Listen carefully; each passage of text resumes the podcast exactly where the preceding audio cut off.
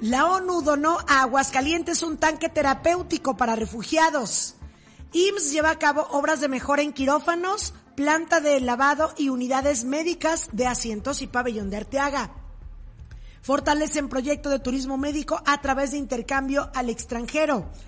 Esta tarde se llevará a cabo Marcha de Normalistas. Hoy se cumplen nueve años de la desaparición de los 43 de Ayotzinapa. Aguascalientes se ubica como uno de los estados más seguros del país a un año de la administración de Terry Jiménez. Por cierto, el plan blindaje Aguascalientes destacó en la Expo Smart Cities en Colombia. Y en información de México y el mundo, Comando secuestró a siete jóvenes en un rancho en Zacatecas. Afortunadamente rescatan a la alcaldesa de Cotija, Michoacán, quien fuera secuestrada desde el pasado sábado. Por cierto, arde Michoacán, hay narcorretenes en carreteras. Guatemala ya blindó la frontera con México por la disputa de los cárteles del narcotráfico. Caro Quintero regresó al penal del Altiplano tras haber sido llevado a un hospital por problemas de salud.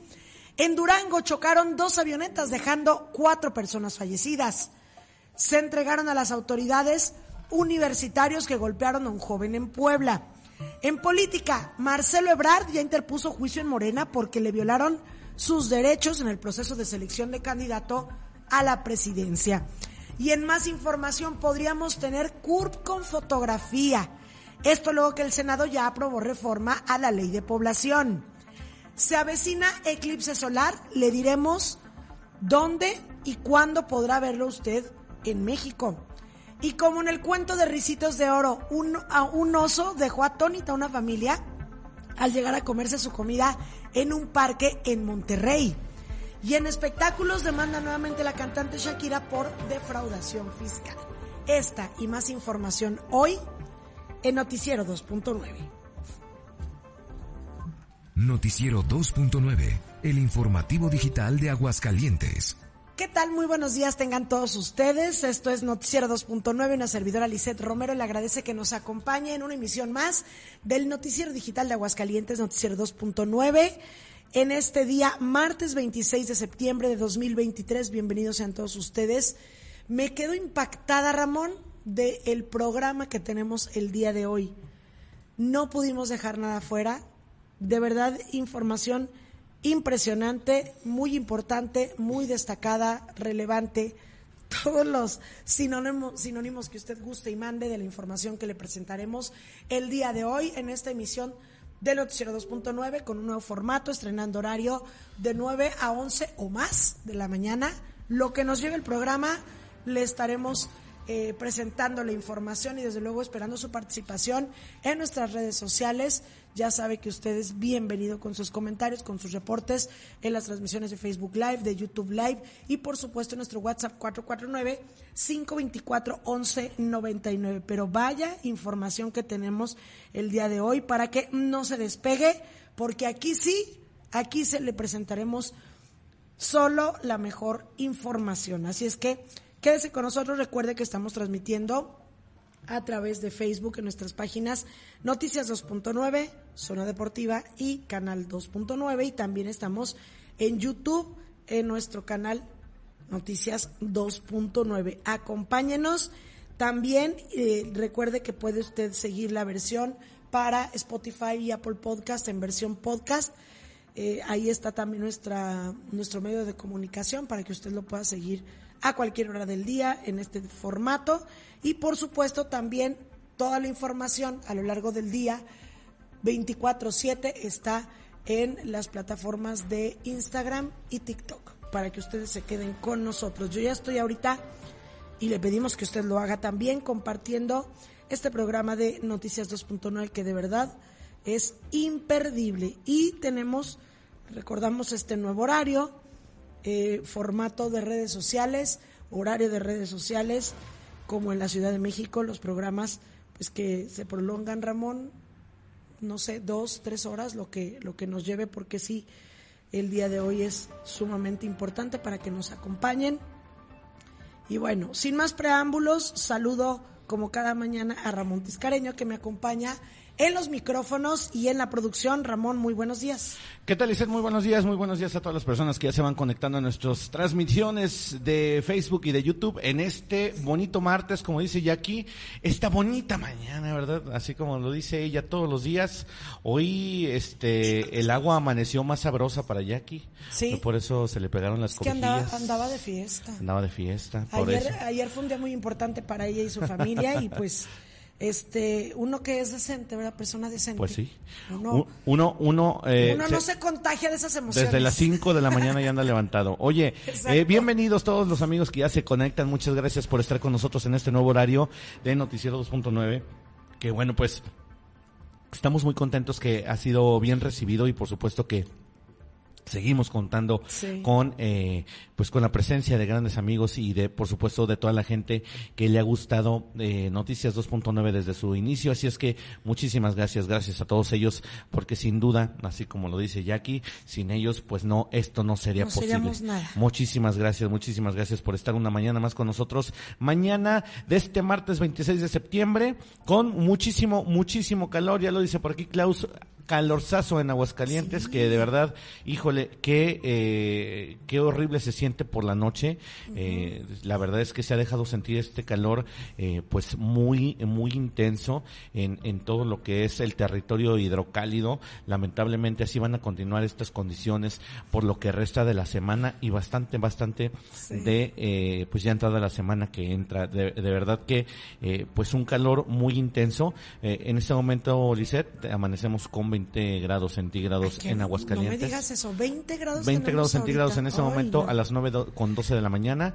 Ya 20 grados centígrados, soleado totalmente, despejado en Aguascalientes. Si usted ve atrás de Lisette Romero, pues no hay nada que impida los pasos de los rayos del sol. Sí, Entonces va a estar fuertecito. totalmente soleado. Esperamos una máxima de 30 grados centígrados el día de hoy y una mínima de 14. Nada, nada que refresque Aguascalientes más que un poquito de viento por ahí de las... Ayer se dejó sentir el viento, Lizeth. Incluso ayer por ahí de las 5, 6 de la tarde, seis y media, 7, se Sí, dejó sentir un viento muy rico. Ya por la noche, fíjate que eh, a la intemperie se siente un, un clima muy, muy fresco. Pero ya pero llegas a tus cálido, o sea, hogares. eh, sí, vamos, lle- no sientes llegas, frío. llegas al hogar y ya se siente de veras un tremendo calor que bueno pues es lo que Oye, eh, antier el domingo eran las 7 de la noche y estábamos a 28 grados, creo. O sea, era impresionante porque sí, este, pues estaba haciendo muchísimo calor. Sí. Al igual que ayer, nosotros tuvimos poquito noche ahí en, el, en la celebración y no se sentía nada de fresco. Tú a lo mejor sentiste poquito aire, pero Pues un a mí se me hizo poquito, que ¿eh? pa- para hacer la hora que era, o sea, las 9 de la noche. Pues sí, se, No se se dejó sentir, tan- se dejó sentir un poquito de fresco eh, alrededor de las 7, 8 de la noche, eh, y ya, ya, ya entrada la nochecita, entonces bueno, pues sin duda, sin duda, bueno, eh, el clima cambiante en Aguascalientes, ya sabe, si no le gusta, regrese en 15 minutos, ¿verdad? Ese, en ese 10. es el lema, ese es el lema de Aguascalientes. Y bueno, pues rápidamente, Lizeth, después del estado del tiempo, vámonos con saludos a nuestros amigos en este nuevo concepto, en este nuevo eh, programa notic- de Noticiero 2.9, ya con este hora, nuevo horario, ya solo una emisión, pero por supuesto cubriendo todo lo mejor de la información. Programazo el día de hoy, incluso información de última hora, eh, les tendremos el día de hoy, así es que Quédese con nosotros, quédese con nosotros estas eh, dos horas. Tenemos invitados, Lizeth, invitados importantes. Claro. Tenemos hoy a nuestro querido Oscar Geronis con su sección de buenas noticias en eh, aquí en Noticias 2.9 y por supuesto tenemos invitadas a de lujo, Sí. eh, una de las aspirantes, de las aspirantes a eh, el cargo de presidenta de la Asociación de Mujeres Empresarias de Aguascalientes, la MEMAC, estará por aquí Rosy Mesa, eh, Sí. una excelente empresaria eh, de Aguascalientes, eh, hidrocálida y por supuesto, bueno, pues nos, nos va a estar hablando de muchísimas, muchísimas cosas que trae proyectos y por supuesto de, eh, híjole, siempre se me olvida el, el supuesto en, en esta asociación de migrantes, Lizeth, ¿cómo se llama? Ah, pues vamos a platicar precisamente algo sobre eso. Es coordinadora de, o es como enlace Sí, con los empresarios. pero ¿de qué asociación? Ah, es Fuerza Migrante. Fuerza Migrante, Fuerza Migrante. efectivamente, siempre, siempre se, va se me va el nombre, pero bueno, pues estaremos platicando de esto y muchísimos temas más, así es que quédese, quédese con nosotros. Vamos rapidísimo a saludar ya a nuestros amigos de redes sociales que ya están con nosotros, muchas gracias a todos ellos eh, por acompañarnos esta mañana, está Rogelio Sánchez que dice buenos días amigos Ramón y Lizeth. Y aquí, listo para escuchar el mejor noticiero digital de Aguascalientes, México y el mundo 2.9, claro está, un saludo también para todos y todas las personas ya conectadas, ánimo, gracias querido Roge, un abrazote para ti. También está Fabián Flores Álvarez. Buenos días, Ramón y Lisette. Muchas gracias, Buenos querido días, Fabián. Fabián. Hasta. Jalpa, Zacatecas, nuestro querido Fabián Saludos Flores, que está con Fabián. nosotros una mañana más. Muchísimas gracias. Dice Rogelio Sánchez, compartido en Facebook. Muchas Gracias, gracias. Rogelio, gracias. Pati Medina también está por aquí. Muy buen día, chicos. Gracias, querida Patito. Un saludo para ti. Nuestra querida Eriquita Gutiérrez. Qué, qué bueno, Eriquita, qué bueno verla. Qué bueno ver su foto aquí, este, eh, en, en los conectados aquí en Noticias 2.9. Gracias, Eriquita. Y bueno, pues precisamente eh, ella fue una- uno de los eh, eh, de, de las personas que nos dijo que estaba muy bien el cambio Sí. que, que se les hace más ameno, que bueno, eh, trataremos de hacer un programa más, más fluido, más ameno y por supuesto más tranquilo, porque luego aglutinar tanta información en una hora. No, imagínate era un programa como el de hoy, No, que no, es no. imperdible. Las personas que no se alcanzaron a conectar a Le tiempo- darías una embarradita a los temas sin nada que ver. No, ¿verdad? no, no, ni de chiste. Las personas que no se alcanzaron a conectar a tiempo, de verdad, regrésele poquito ahí en el Facebook para que escuche el avance informativo, el teaser que nosotros le llamamos, porque es que es una cantidad de notas Temazazos, importantes. aparte todos muy buenos temas. Y, y, pues la mayoría no es de aquí de Aguascalientes. Afortunadamente, muchos de estas, de estas notas que les vamos a dar el día de hoy son de otras entidades relacionadas con, con el crimen organizado, con la inseguridad, eh, situaciones que se van presentando. Por eso digo, afortunadamente no son de hoy, pero vaya información aquí, que perdón. le presento. Perdón, de aquí. Pero vaya información que le presentamos el día de hoy Es correcto. para que se queden con nosotros. ¿verdad? También Fabián Flores nos dice saludos, gracias querido Fabián. José Alfredo Palos Falcón dice buenos días amigos, aquí reportándome saludos atentamente Hola, Alfredo Palos, querido querido Alfredo Palos. Bienvenido, muchas gracias. Bienvenido a este nuevo horario. Esperemos que después de las noticias en la radio con las que decidimos ya el día de hoy ya no competir, que, que se vengan acá con nosotros, ¿va? Ahora vamos a competir, vamos a las ligas mayores, vamos a competir con Adela Micha. Ándale. Ah, vamos a compartir con ella.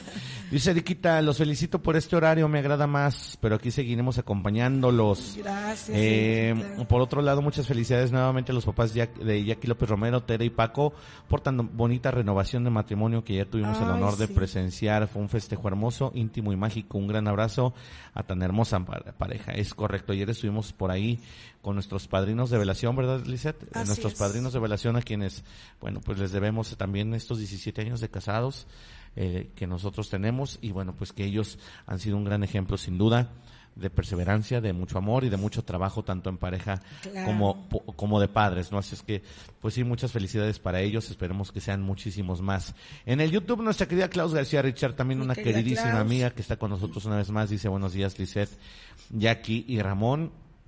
Otra Buenos gran días, amiga, Klaus. Moni Figueroa, gracias Moni, dice bonito Hola, día, Moni. feliz martes. El martes, el día más absurdo de la semana. ¿Por qué? Porque mira, el lunes empiezas con el ajetreo. Sí. El miércoles ya empiezas a sentir, ya vas a la mitad de semana, como dicen, ombliguito.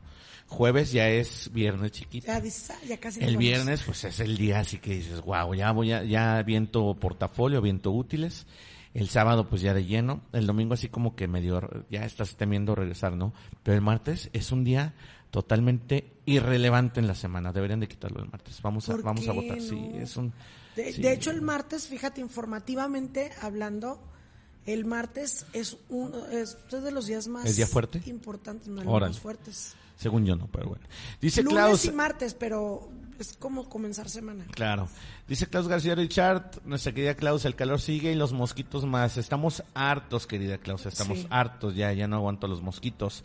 Dice Oscar Geronis, voy en auto y los voy escuchando. Gracias, Gracias, querido Oscar. Oscarito, buen día. Que lo tenemos hoy. Oye, hoy nos trae información tecnológica. eh, información de mucha importancia, así es que quédese con nosotros para escuchar la sección de buenas noticias de nuestro querido Oscar Geronis. Y dice Klaus también, eso me imaginé, que amaneció algo indispuesta por la gran fiesta, que es muy merecido. Pues sí, Sí. querida Klaus, pero nosotros aquí al pie del cañón, ¿verdad? Nosotros Sí, aquí, estamos puestos con el programa y correcto. aquí estaremos pues un, tiempo más, ¿verdad? Pues sí. Cerca de cerca sí. de dos horas, dos horas Dos y media horas y de media información. Quédese con nosotros porque habrá muchísima información de su interés y mucha información destacada. Quédese con nosotros y ahora sí, Lisette, arrancamos sin más, ¿verdad?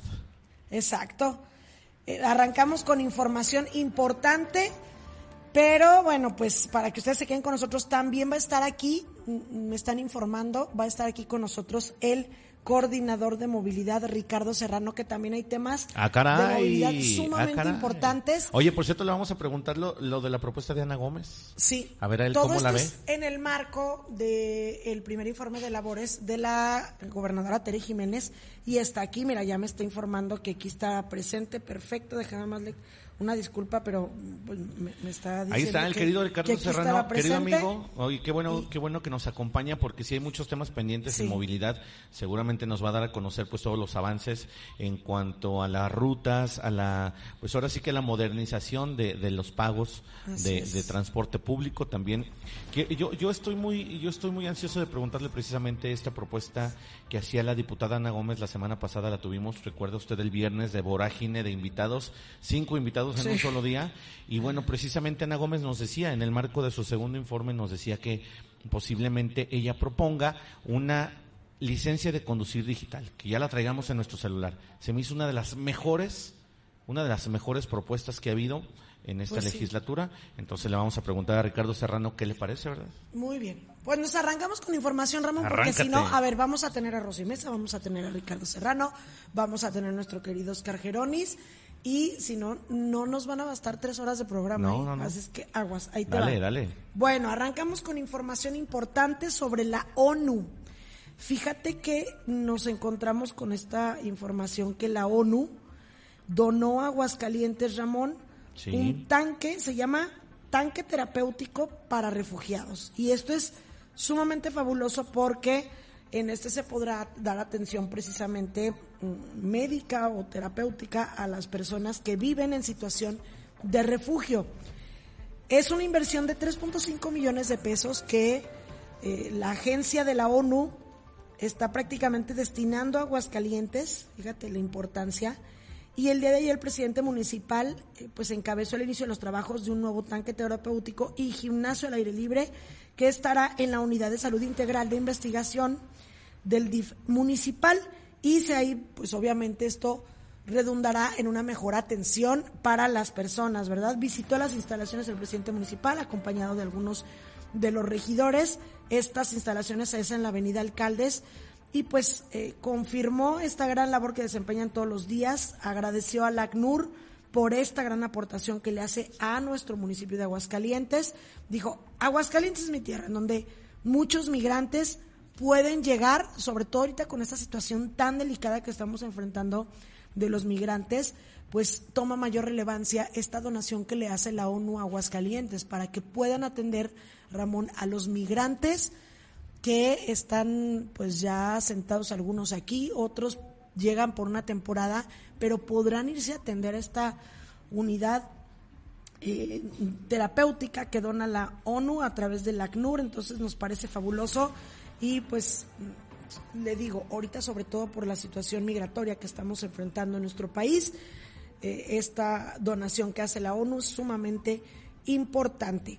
Y también el IMSS, hablando de, de estos temas de salud, Ramón, fíjate que el IMSS también nos da a conocer una información importante porque muchas personas han eh, durante mucho tiempo pues sido atendidas en diversos hospitales y unidades de medicina familiar del IMSS y se habrán percatado de las condiciones de algunas unidades que ya están viejitas, Ramón.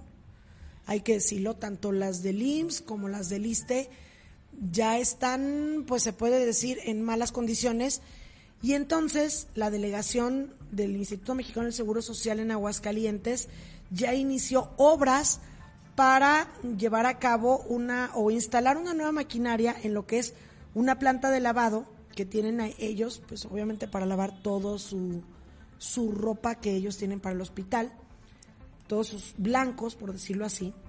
Pero además, algo que es sumamente importante y que se ha pedido a gritos que se haga en la clínica del ISTE, y ahí no se ha podido hacer. Pero en el IMSS están trabajando, la verdad, están echando muchas ganas y están remodelando quirófanos en hospitales y también modernizando unidades de medicina familiar en los municipios de Asientos y Pabellón de Arteaga. O sea, no están tan viejas, por decirlo así, como las unidades de aquí de, de la capital, pues, pero aún así las están remodelando. Entonces, qué bueno porque con esto se mejora la calidad de la atención a los pacientes y a los familiares de los pacientes que van a atenderse a estas unidades. Así es que se instaló, les repito, nueva maquinaria de lavado y secado. Llegó al 100% ya el proceso. Esto pues duplicará. Fíjate, ¿cuánto crees que lavan ahí en esta planta de lavado del IMSS Ramón? ¿Cuánto será? 800 y 600 kilos por ciclo en cada proceso en, en esta unidad de, lavado. Entonces, una gran cantidad de kilos de blancos que lavan ahí en, los hospitales, o más bien eh, que de, los hospitales del IMSS, y en eso se invirtieron 30 millones de pesos. En la unidad, bueno, en el Hospital General de Zona Número Uno, el que está aquí por José María Chávez, se iniciaron trabajos en seis quirófanos y estos ya registran un avance acorde al tiempo programado. En el Hospital 2, que está ya para la, al oriente de la ciudad, se reportaron dos quirófanos completamente acabados y ya van a entrar en operaciones de manera inmediata. Entonces, en algunas cosas todavía están llevando estas obras de remodelación, por decirlo así, pero en otras ya prácticamente terminaron y esto lo podrán notar los pacientes que acudan a estos lugares, estos hospitales, tanto a la 1 como a la 2, como al 2, y a las unidades de medicina familiar de asientos y también a la de pabellón de Arteaga. Así es que está excelente esta información que nos da el IMSS que es algo que durante mucho tiempo pues se mantuvo como abandonado el Instituto Mexicano del Seguro Social y ahora pues hay que decirlo y hay que reconocerlo que en esta administración las cosas han mejorado muchísimo. Y bueno, nos vamos a un tema, Ramón, que le anticipábamos el día de ayer. Nos vamos a ir a lo de la marcha de las normalistas hoy en Aguascalientes. Ayer le damos a conocer que se llevaría a cabo, ya le presentamos el operativo vial para que usted tome las precauciones, pero sí decirlo, Ramón, que esto se da el día de hoy en el marco o, conmemorando los nueve años de la desaparición de los 43 de Ayotzinapa, que no han visto justicia, que pasan y pasan investigaciones, se ha tenido la ayuda de especialistas, investigadores de Estados Unidos. Eh, el presidente Andrés Manuel López Obrador dijo que lo resolvía en 30 minutos y lleva cinco años y no se ha resuelto nada, absolutamente nada. Y es por eso que normalistas de todo el país el día de hoy recuerdan esta tragedia de la desaparición de los 43 de Ayotzinapa y hoy aquí en Aguascalientes pues estarán haciendo la marcha, ¿verdad? Es correcto, Lizeth. Fíjate que nosotros ayer ya les damos a conocer la ruta precisamente de las normalistas, eh, en ruta que les dejamos aquí a continuación. Y bueno, precisamente eh, anunciaba la Secretaría de Seguridad Pública Municipal que bueno, pues a través de la Dirección de Policía Preventiva y Dirección de Movilidad, pues ya está listo el operativo para este para esta marcha marcha que se realizará pues hoy 26 de septiembre por parte de las eh, de las estudiantes de la escuela normal rural eh, normal rural justo Sierra sí. Méndez de Cañada Honda eh, recordemos que bueno pues ellas también marchan eh, también cada cierto tiempo por la represión que sufrieron aquí por parte de autoridades del Estado y bueno, pues ellas ya lo tienen como una fecha en su itinerario, ¿no? Pero bueno, pues ahora precisamente están marchando en todas las normales a nivel sí. nacional por eh, el caso de los 40 y 43, sí 43, sí, los ¿verdad? 43 de los 43 de Ayotzinapa, este tema tan controvertido de, de, últimos años que bueno, pues ya sabemos perfectamente eh, el desenlace, ¿no? Sabemos uh -huh. perfectamente que el presidente lo utilizó como capital político para llegar, lo utilizó para decir, bueno, pues yo voy a esclarecer este caso, cosa que no se ha dado, Lisette. Fíjate que el caso uh -huh. sigue muy atorado. Incluso los padres de los 43 de, Ayot, uh, de Ayotzinapa se reunieron hace escasas semanas con el presidente Andrés Manuel López Obrador y le, fue, y le hicieron un, eh, señalamientos enérgicos al presidente, siendo precisamente que esta fue una de sus promesas de campaña, Lizeth los utilizó y ellos incluso así lo dijeron, nos sentimos utilizados porque a nosotros nos dijeron que el caso se iba a esclarecer, que todos los culpables iban a estar en la cárcel y hasta el momento no hay nada, ¿eh? No hay nada de detenidos, ha habido al, por ahí algunos chivos expiatorios que los agarran, como ya sabemos, como siempre se las gastan, pero no es, no es cosa nueva, pero el asunto es que le reclaman al presidente por haber sido ellos víctimas de eh, pues de esta de esta revolución mediática del presidente Andrés Manuel López Obrador antes candidato cuando bueno pues él prometía prometía así gritaba a los cuatro vientos que él iba a ser el, el que esclarece, eh, el que iba a esclarecer este este tema de los 43 cosa que como les digo no se ha dado. Y Beto a saber qué dijo hoy en la mañana porque hace unos días que le preguntaron de este tema de la desaparición de los 43 que no había resultados dijo claro que los hay eh, los responsables están en la cárcel, este, que vengan conmigo, dijo, que vengan conmigo los padres de los desaparecidos y les explicamos lo que ha pasado. Pues sí. Pero ¿dónde están los 43 de Ayotzinapa desaparecidos? ¿Dónde están? Esa es la situación. Fíjate que incluso Eso es lo que prometió resolver y no ha resuelto. Efectivamente, fíjate que muchos medios de comunicación eh, le están le están este pues pidiendo que, que cumpla su promesa, ¿no? Y que lo, lo han visto, lo ven esto como una herida abierta, así tal cual en los medios de comunicación. Los padres de los 43 de Ayotzinapa, bueno, pues no han alcanzado no han alcanzado eh, su objetivo con estas marchas, con estas manifestaciones y cuál es el objetivo, pues dar con el paradero de sus hijos. Eh, ven ellos en palabras así de los padres de los 43, dicen, vemos pocos avances y la verdad es eh, ha sido muchísimo más tiempo de lo esperado. Por, lo que bueno, pues no nos debe de no nos debe de, de sorprender que como te digo, ellos fueron un capital político que usó eh, Andrés Manuel López Obrador, que el día de hoy hace oídos sordos. En la mañanera, bueno, pues ya sabemos que siempre se sale por la tangente y seguramente hoy dará de qué hablar. Estamos, bueno, pues estamos a la espera precisamente del resumen de la mañanera para ver qué es lo que dijo Andrés Manuel con su ya característico estilo de evasión, ¿verdad? Evasión de la verdad, de la realidad. Él vive en otro mundo eh, de, de arcoíris, de, de algodón de azúcar, de corazones, de abrazos este y bueno pues sabemos perfectamente que, que no es así no México hoy sufre hoy hoy sufre de violencia hoy sufre precisamente de este tipo de situaciones en que instituciones como las normales a nivel nacional tienen que hacer esto para ser escuchados y que tanto tiempo lo utilizó este tema como tú bien lo mencionabas para pegarle a Peña Nieto Peña Nieto Peña Nieto.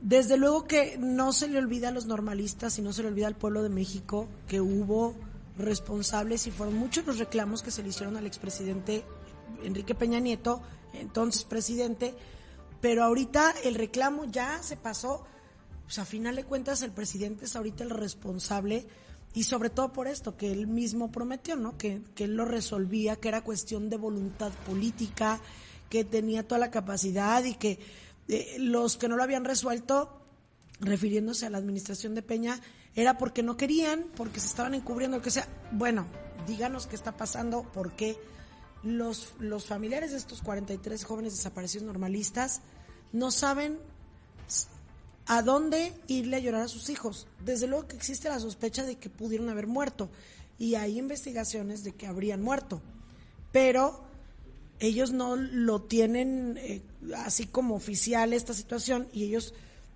no tienen a dónde llorarles, Ramón. Pues o sea, es una desesperación total, pero bueno. Oye, hablando de cuestiones, ¿o quieras comentar algo más? No, no, vámonos, vámonos. Vámonos con más porque, híjole, es mucha información. Vámonos al tema de seguridad, que es pues la, lo más fuerte de este programa el día de hoy, tema de la seguridad que afortunadamente en Aguascalientes no estamos viviendo lo que en otras entidades. De hecho, en el marco de este primer informe que dará la gobernadora este viernes, pues nos han estado mandando información en diversos rubros. Y en materia de seguridad, asegura el gobierno del estado que Aguascalientes se ha convertido o, se ubica actualmente como una de las entidades más seguras del país gracias al plan de seguridad y justicia blindaje Aguascalientes, así como la coordinación, que sí hay que decirlo, han tenido muy buena coordinación con los tres poderes y niveles de gobierno, han estado pues desde luego con eh, el ejército mexicano, con la Guardia Nacional, con eh, la Policía Estatal, bueno, o sea, Policía Estatal con las policías municipales, en fin, todos han estado trabajando de manera muy coordinada y sí, efectivamente, pues eh, dicen que las cosas van muy bien, que han destinado 1.364 millones de pesos para fortalecer las corporaciones policíacas con mayor tecnología, armamento, patrullas, equipamiento, uniformes y capacitación. Que hablando de capacitación, recuerde usted que el secretario de Seguridad Pública Estatal anda en Colombia, una de las entidades donde se tuvo el mayor problema de narcotráfico, casi que donde surgió con Pablo Escobar, que lograron eh, pasar esta situación y el secretario, bueno, ahorita ya Colombia es una de las entidades, perdón, de los países seguros en este sentido, y pues el secretario Manuel Alonso está ya precisamente, se fue a capacitar a Colombia. Y pues estuvo ahí haciendo algunas presentaciones importantes en un evento que se llama Expo Smart City, ¿verdad? Mi compañera, querida compañera Giselle Dávalos, que nos trae precisamente esta información de cómo oh, ha estado presentando el secretario allá pues todo el tema de seguridad de Aguascalientes. Sí, efectivamente, el secretario de Seguridad estuvo en la Expo Internacional Smart Cities, desarrollada en Colombia, en donde presentó el Plan de Seguridad y Justicia Blindaje Aguascalientes ante representantes de seguridad y tecnología de todo el continente. Alonso García detalló que este proyecto es único en su tipo en, su, en el país y da certeza a las acciones que se llevan a cabo para hacer de Aguascalientes la entidad más segura de México. Explicó que este plan se conforma de seis ejes rectores con acciones específicas para tener un modelo de seguridad eficiente en beneficio de la población. Además, el titular expuso las labores que se han realizado para el fortalecimiento y la profesionalización policial, como la homologación de salarios, reconocimientos y estímulos al personal, becas en mejores universidades de la entidad para ellos o sus familias y el incremento en el número de integrantes de la Policía Estatal. Perfecto, pues ahí está. Nora, o sea, muchos quisieron como que especular que a qué se iba y todo, pero ahí está pues, la comprobación. Sí, ahí ya fue a comprobar. ¿eh, sí fui a trabajar. sí fue a trabajar. Fíjate que, fíjate que también el secretario de Seguridad del Estado, eh, bueno, él, él ha sido enfático, él lo decía en varias entrevistas, eh, yo me voy a ir a precisamente a seguirme capacitando. Recordemos que, eh, bueno, pues eh, el jefe Platino siempre ha estado en esa en esa constante actualización. por eso así lo catalogó la gobernadora Alicia Romero. Lo catalogó como el mejor secretario de seguridad de, de, todos los estados. Así lo dijo, ¿eh? Así lo dijo. Así es que, bueno, pues le espera una larga carrera al jefe Platino que andaba por allá. Querida Giselle, muchísimas gracias por la información. oye, gracias. oye, que, que bueno, pues echándole el quita a nuestra querida Giselle porque ya No, ya quédate aquí. Son, son nuevo, sí, con treinta y siete y nada que llega nuestra querida Jackie López. ya, Estará bien Jackie. Jackie, tierra llamando a Jackie, por favor. Jackie, despierta. Oye, oye, pobrecita. Mira, es que sabes que amaneció el agua muy sabrosa amaneció así de esas veces que hasta se te hace agua la boca, así, bien rica el agua, la pobrecita de la Jackie. Pero bueno, oye, pues ahí está la información con esa querida Giselle, muchas gracias. Nueva conductora. Eh, nueva conductora. Bueno, ahí está Lisette. Oye, vámonos con más información porque recordemos, recordemos Lisette, que bueno, pues también en Aguascalientes se ha dado este, es, fíjate que yo esto no lo había escuchado, afortunadamente, bueno, creo que cada vez se da más el, el turismo médico en Aguascalientes, ¿verdad? Sí, turismo médico se ha estado trabajando, hablando de internacionalización, así como nuestro secretario en Colombia, también en Aguascalientes se ha trabajado en esto. Y justamente el presidente municipal Leonardo Montañez es algo que quiso impulsar. Eh, de hecho, prácticamente se crea por esta administración municipal el turismo médico porque eh, se logró el hermanamiento con varias ciudades del extranjero, de Estados Unidos principalmente, y el propósito era precisamente eso, hacer intercambios comerciales y de, diferentes tipos, pero entre ellos el médico, porque mucha gente que vive en Estados Unidos, seguramente usted lo sabe, viene a México a tratarse muchos de sus problemas de salud, de situaciones eh, dentales, por ejemplo, operaciones o cirugías de ojos, cosas que en Estados Unidos son carísimas de París, o sea, ni en París están tan caras como en Estados Unidos, y entonces la gente que tiene familiares o conocidos acá en México prefiere venirse a tratar acá. Prefieren pagar un avión y pagar todo lo que, lo que ellos eh, gastan, por decirlo así, eh, pues en su, en su estancia en Aguascalientes, les sale mucho más barato eso que andarse eh, tratando allá. Entonces, precisamente por eso es que Aguascalientes buscó venderse como un lugar óptimo para que la gente venga a tratarse desde el extranjero, porque tenemos médicos de muy buena calidad, en el IMSS, en el ISTE, en los hospitales, desde luego privados. Y entonces, eso es lo que se ha estado haciendo. La calidad de los médicos que tiene Aguascalientes es destacada en diversos eh, ámbitos, cirugías, por ejemplo, cirugía plástica, este, bueno, el, el cardiólogo Ramón del Hospital Hidalgo, que intervino a José Tomás cuando fue coronado aquí en la feria. Sí. Que la gente criticaba, ¿cómo se lo llevan a ese hospital? Es que acuérdese cómo estaba el Hospital Hidalgo. Pobrecito, el viejo Hospital Hidalgo. Y cuando van viendo los españoles dónde tenían a, a, su torero estrella, José Tomás, que pusieron el grito en el cielo y que va haciendo la cirugía con el grado de complejidad que tenía, ese cardiólogo fue reconocido en España y a nivel mundial. Entonces, es solo una clara muestra del nivel que tienen los médicos en Aguascalientes. Es por eso que Aguascalientes dice, vamos a vendernos como un municipio que ofrece esa posibilidad de una atención de calidad a los pacientes en diferentes disciplinas de, la medicina, ¿verdad? Entonces, enhorabuena porque este lunes el presidente municipal recibió ahí en Palacio a Hanna Obermanova, que es ella alumna de la carrera de medicina de Praga, de República Checa.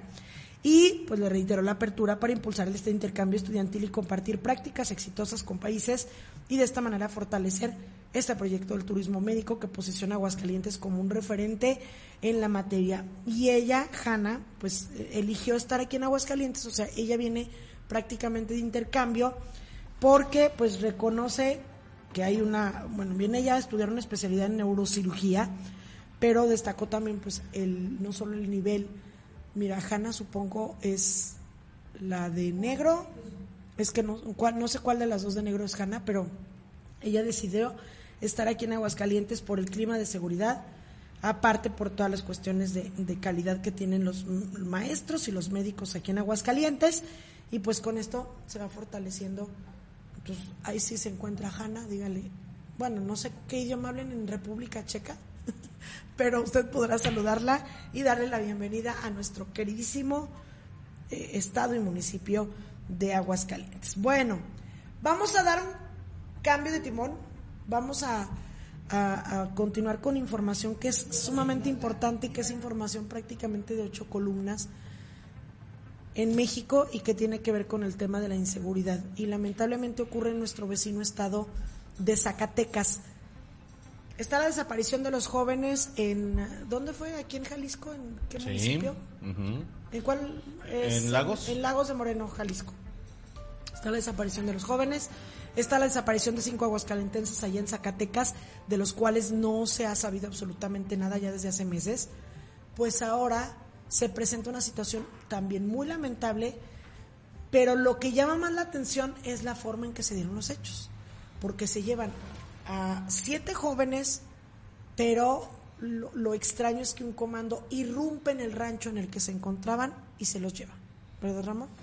Sí, la situación estuvo pues candente, Lizeth. Fíjate que ya eh, últimamente se dan este tipo de situaciones en este país indefenso, también ante una nula, nula eh, eh, capacidad del gobierno federal por hacer algo en contra de esta, pues, de esta situación tan violenta que vivimos todos los días en todos lados, Elizabeth, en todos lados. Y bueno, pues lamentablemente se ha dado esta, esta situación en Zacatecas, eh, en la que bueno, pues estos siete jóvenes se reportaron por parte de la Fiscalía General del, del Estado de de Zacatecas, bueno, pues eh, que un grupo armado habría secuestrado a estos siete jóvenes. El secuestro se produce dos meses después de que eh, otro caso similar se diera también allá, ya lo comentabas tú, Lizeth, en Lagos de Moreno. Estos siete jóvenes fueron secuestrados en el estado de Zacatecas, en la región centro-norte de México. Así lo informó este lunes la Fiscalía Local, a poco menos de dos meses de este otro secuestro en Lagos de Moreno, que bueno, pues también fueron, eh, fueron cinco jóvenes, ¿no? En este caso, que lamentablemente desaparecieron que pues no se sabe de su paradero. Se especulaba que habían encontrado algunos restos, pero no nada, nada que diera con su paradero. Entonces, bueno, pues lamentable esta situación. Estos chicos, fíjate que tienen edades escuchen nada más, ojalá, ojalá de veras que hagamos conciencia y ojalá que también eh, dejemos de hacer eh, apología del crimen, que los jóvenes entiendan que esto no es una, no es, no es un juego. Eh, los chicos, Lizeth, tienen edades entre 14 y 18 años de edad. ¿Qué te parece? y fueron bueno secuestrados en un rancho de la localidad de Villanueva, así lo informó el fiscal del estado Francisco Murillo. El funcionario explicó que los jóvenes fueron retenidos luego de terminar una reunión social en el lugar, o sea, estaban ellos en un rancho, en una fiestecita, de esas a las que dejas ir a tu hijo, donde no puede pasar nada, donde no pasa nada, donde es, que está controlado, es que son puros amigos, pues no, hasta ahí llegaron estos sujetos llevándose a estos eh, siete jóvenes. Estaban dormidas estas personas, Lizeth, o sea, los, los jovencitos, cuando aparentemente, bueno, pues alrededor de las cuatro de la mañana empezaron a ver la presencia de este grupo delictivo de personas que llegaron en vehículos y los sacaron y se los llevaron, así dijo el funcionario, el funcionario de la fiscalía anunció que tras este secuestro, bueno, pues se organizó un operativo de unos 300 eh, elementos del ejército, de la Guardia Nacional y por supuesto de la Policía Estatal y Fiscalía para poder localizarlos y bueno, pues descartó que eh, eso sí, luego luego se lavan las manos. Sí, porque le preguntaron, "Oigas, ¿tendrá que ver este esto con los grupos del crimen organizado?" de un tipo reclutamiento, porque esa es la sospecha. Efectivamente. Que están agarrando jóvenes en diversas comunidades, se los llevan para integrarlos a sus filas. Y efectivamente así lo dijo. Descartó que se trate de un caso de reclutamiento forzado por parte de estos grupos del crimen organizado. Dijo que, que él cree que este no es el caso. O sea, él, cree, él cree. O sea, tampoco podemos confiar, eh, plenamente en la palabra del fiscal porque es mera especulación. Ah, como autoridad tampoco tiene, también tienes la obligación de no especular. Entonces, digo, esto se da en un campo muy, muy ambiguo, se da en un peligroso eh, terreno de la especulación y lamentable por, por, parte de autoridades, ¿no? El fiscal creo yo que no está para especulaciones. Pero bueno, a inicios de agosto, dice también en esta información que nos llega por parte de esta agencia de información, dice que el secuestro y presunto asesinato de un grupo de cinco jóvenes ahí en Lagos de Moreno pues eh, había dejado conmocionado a todo, a todo el país. Incluso se le preguntó y se hizo un escándalo precisamente con el presidente Andrés Manuel López Obrador, luego de que se le preguntara por qué no había abordado el tema de los jóvenes en Lagos de Moreno. Él diciendo que no oigo, no oigo, o sea, cantó una cancioncita, se despidió, él dijo que no había oído, que no había escuchado. todo esto que está ocurriendo en diversos estados. No, no y sabes qué, Lizeth, fíjate que ayer precisamente eh, veíamos este informe eh, de, de lamentable que hacen un estudio, un estudio que hacen desde Bruselas, en Bélgica, eh, del estudio precisamente de las fuerzas, de las fuerzas laborales en México. Entonces, esto se da en un marco muy, muy lamentable, Lisset, en el que como información que nos llega, nosotros tenemos que compartirla. México se encuentra, eh, eh, digo, hay, hay muchas fuerzas laborales. Estamos hablando de que la siderúrgica, el campo, hay muchos, eh, pues sí, fuerzas laborales aquí a nivel, a nivel, a nivel, exactamente a nivel nacional y a nivel local. Pero la quinta fuerza laboral en, en México es precisamente el crimen organizado. Estamos hablando que reclutan cerca de cerca de 360 jóvenes semanalmente semanalmente, Lizeth. Esto da como consecuencia cerca de 180 mil adscritos y este estudio está realizado con un algoritmo matemático que te dice la realidad de las cosas. Estamos hablando de cerca de 170 mil asesinatos dolosos en lo que va del sexenio y esta cosa no se ve que pare. Así es que bueno, pues, pues lamentable lo que se está dando hoy en Zacatecas. Estos siete jóvenes de los que todavía no se tiene noticia, eh, se, se cree que precisamente fueron víctimas de crimen organizado y bueno, pues hasta el momento no hay nada. Probablemente ya no volvamos a saber de ellos. No sabemos de los de Aguascalientes que también secuestraron bueno, pues no, no es secuestro como tal, ¿eh? Secuestro se cataloga cuando se pide un rescate. Pero fue una desaparición. Una desaparición. Claro. Se los llevaron. Ahorita se le la manera lo llaman secuestro, pero pues en realidad es lo que antes le decíamos como levantón, se los llevan y ya no seguramente no sabe uno de ellos. No se volverá a saber nada de ellos y qué lamentable, ¿eh? y qué lamentable que estamos aquí en, en, México padeciendo, y qué miedo, Qué miedo, porque eso pasa aquí en Zacatecas, o sea, estamos a una hora de y, y estos grupos de crimen organizado que cometen estas fechorías pues también vienen Aguascalientes, hay Pues que sí. decirlo, y las autoridades, por eso es que refuerzan el operativo blindaje, las puertas de acceso, por eso construyó la puerta de acceso de Calvillo, la de asientos, porque de verdad es eh, pues una, una seguridad o una garantía el hecho de que estos delincuentes, estos narcotraficantes, se cruzan cuando cometen un delito, como efecto cucaracha, se cruzan a nuestro estado. Pero bueno, vámonos a otro tema que también pues le dábamos a conocer el día de ayer y que se presentó este fin de semana. Secuestraron a la alcaldesa de Cotija, Michoacán. De Zacatecas nos vamos a Michoacán, donde están ardiendo las cosas. O sea, ya fue encontrada la, la alcaldesa, ya no lo confirman esta mañana. Está Fíjate que todavía, con las to- autoridades. Todavía a las 7 de la mañana no se sabía nada de ella. ¿eh? Exacto, es reciente que ya las autoridades dan a conocer que fue rescatada, pero las cosas en Michoacán, o sea, no solo esto era lo que preocupaba del secuestro de una alcaldesa, sino que también, seguramente por todos los operativos que se llevaron a cabo para su búsqueda, pues eh, reaccionan los, de, los grupos del narco y están haciendo narcobloqueos, quemando vehículos en las carreteras en la frontera con Jalisco, que esa es la, esa es la situación, que también aquí en Jalisco nos pega. Así como Zacatecas, también prácticamente nos llega ahí la colita, ¿no?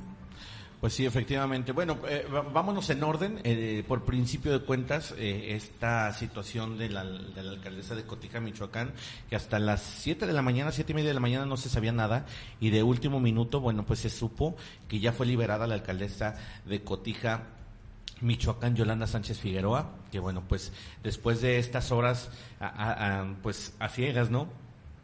De que de, no saber de su paradero, no saber si, si, si había sido víctima de algún delito de, eh, de, de, bueno pues a lo mejor un asesinato eh, simplemente fue levantada y desaparecida y bueno pues ya hoy se informa que fue liberada por sus captores esta madrugada en el municipio de Villamar allá en Michoacán de acuerdo con fuentes consultadas por el periodista Ciro Gómez Leiva allá en la Ciudad de México y bueno pues de acuerdo con los primeros reportes Lisa Romero la presidenta municipal se encuentra sin lesiones y es atendida por elementos de la Policía Municipal de Cotija, quienes ahora la resguardan y ya la trasladaron a su domicilio. Seguramente la Fiscalía de Michoacán, que bueno, pues también ahorita yo creo que es uno de los entes más eh, eh, pues más mancillados no Eh, pues se ha, se ha eh, pues se ha abocado a las investigaciones y bueno pues ha, ha tenido sin duda eh, hasta el momento nula respuesta por parte de sus agentes investigadores y bueno pues se sabe hasta el momento que la alcaldesa simplemente eh, ya apareció. Esa información fue validada por eh, Francisco García Davis director de Cuadrantín en Michoacán que precisamente se ha estado comunicando con algunos medios eh, a nivel nacional. Y bueno pues ella eh, este periodista consultó directamente al general Alfredo Ortega quien es secretario de Seguridad Pública del Estado y bueno pues ya se habría se habría eh, sí se habría dicho que bueno pues eh, la alcaldesa fue liberada por parte de sus captores y eh, bueno pues que ya ella está sin lesiones ya ya está en su casa totalmente sana y salva. Entonces esperan a que avancen las investigaciones para ver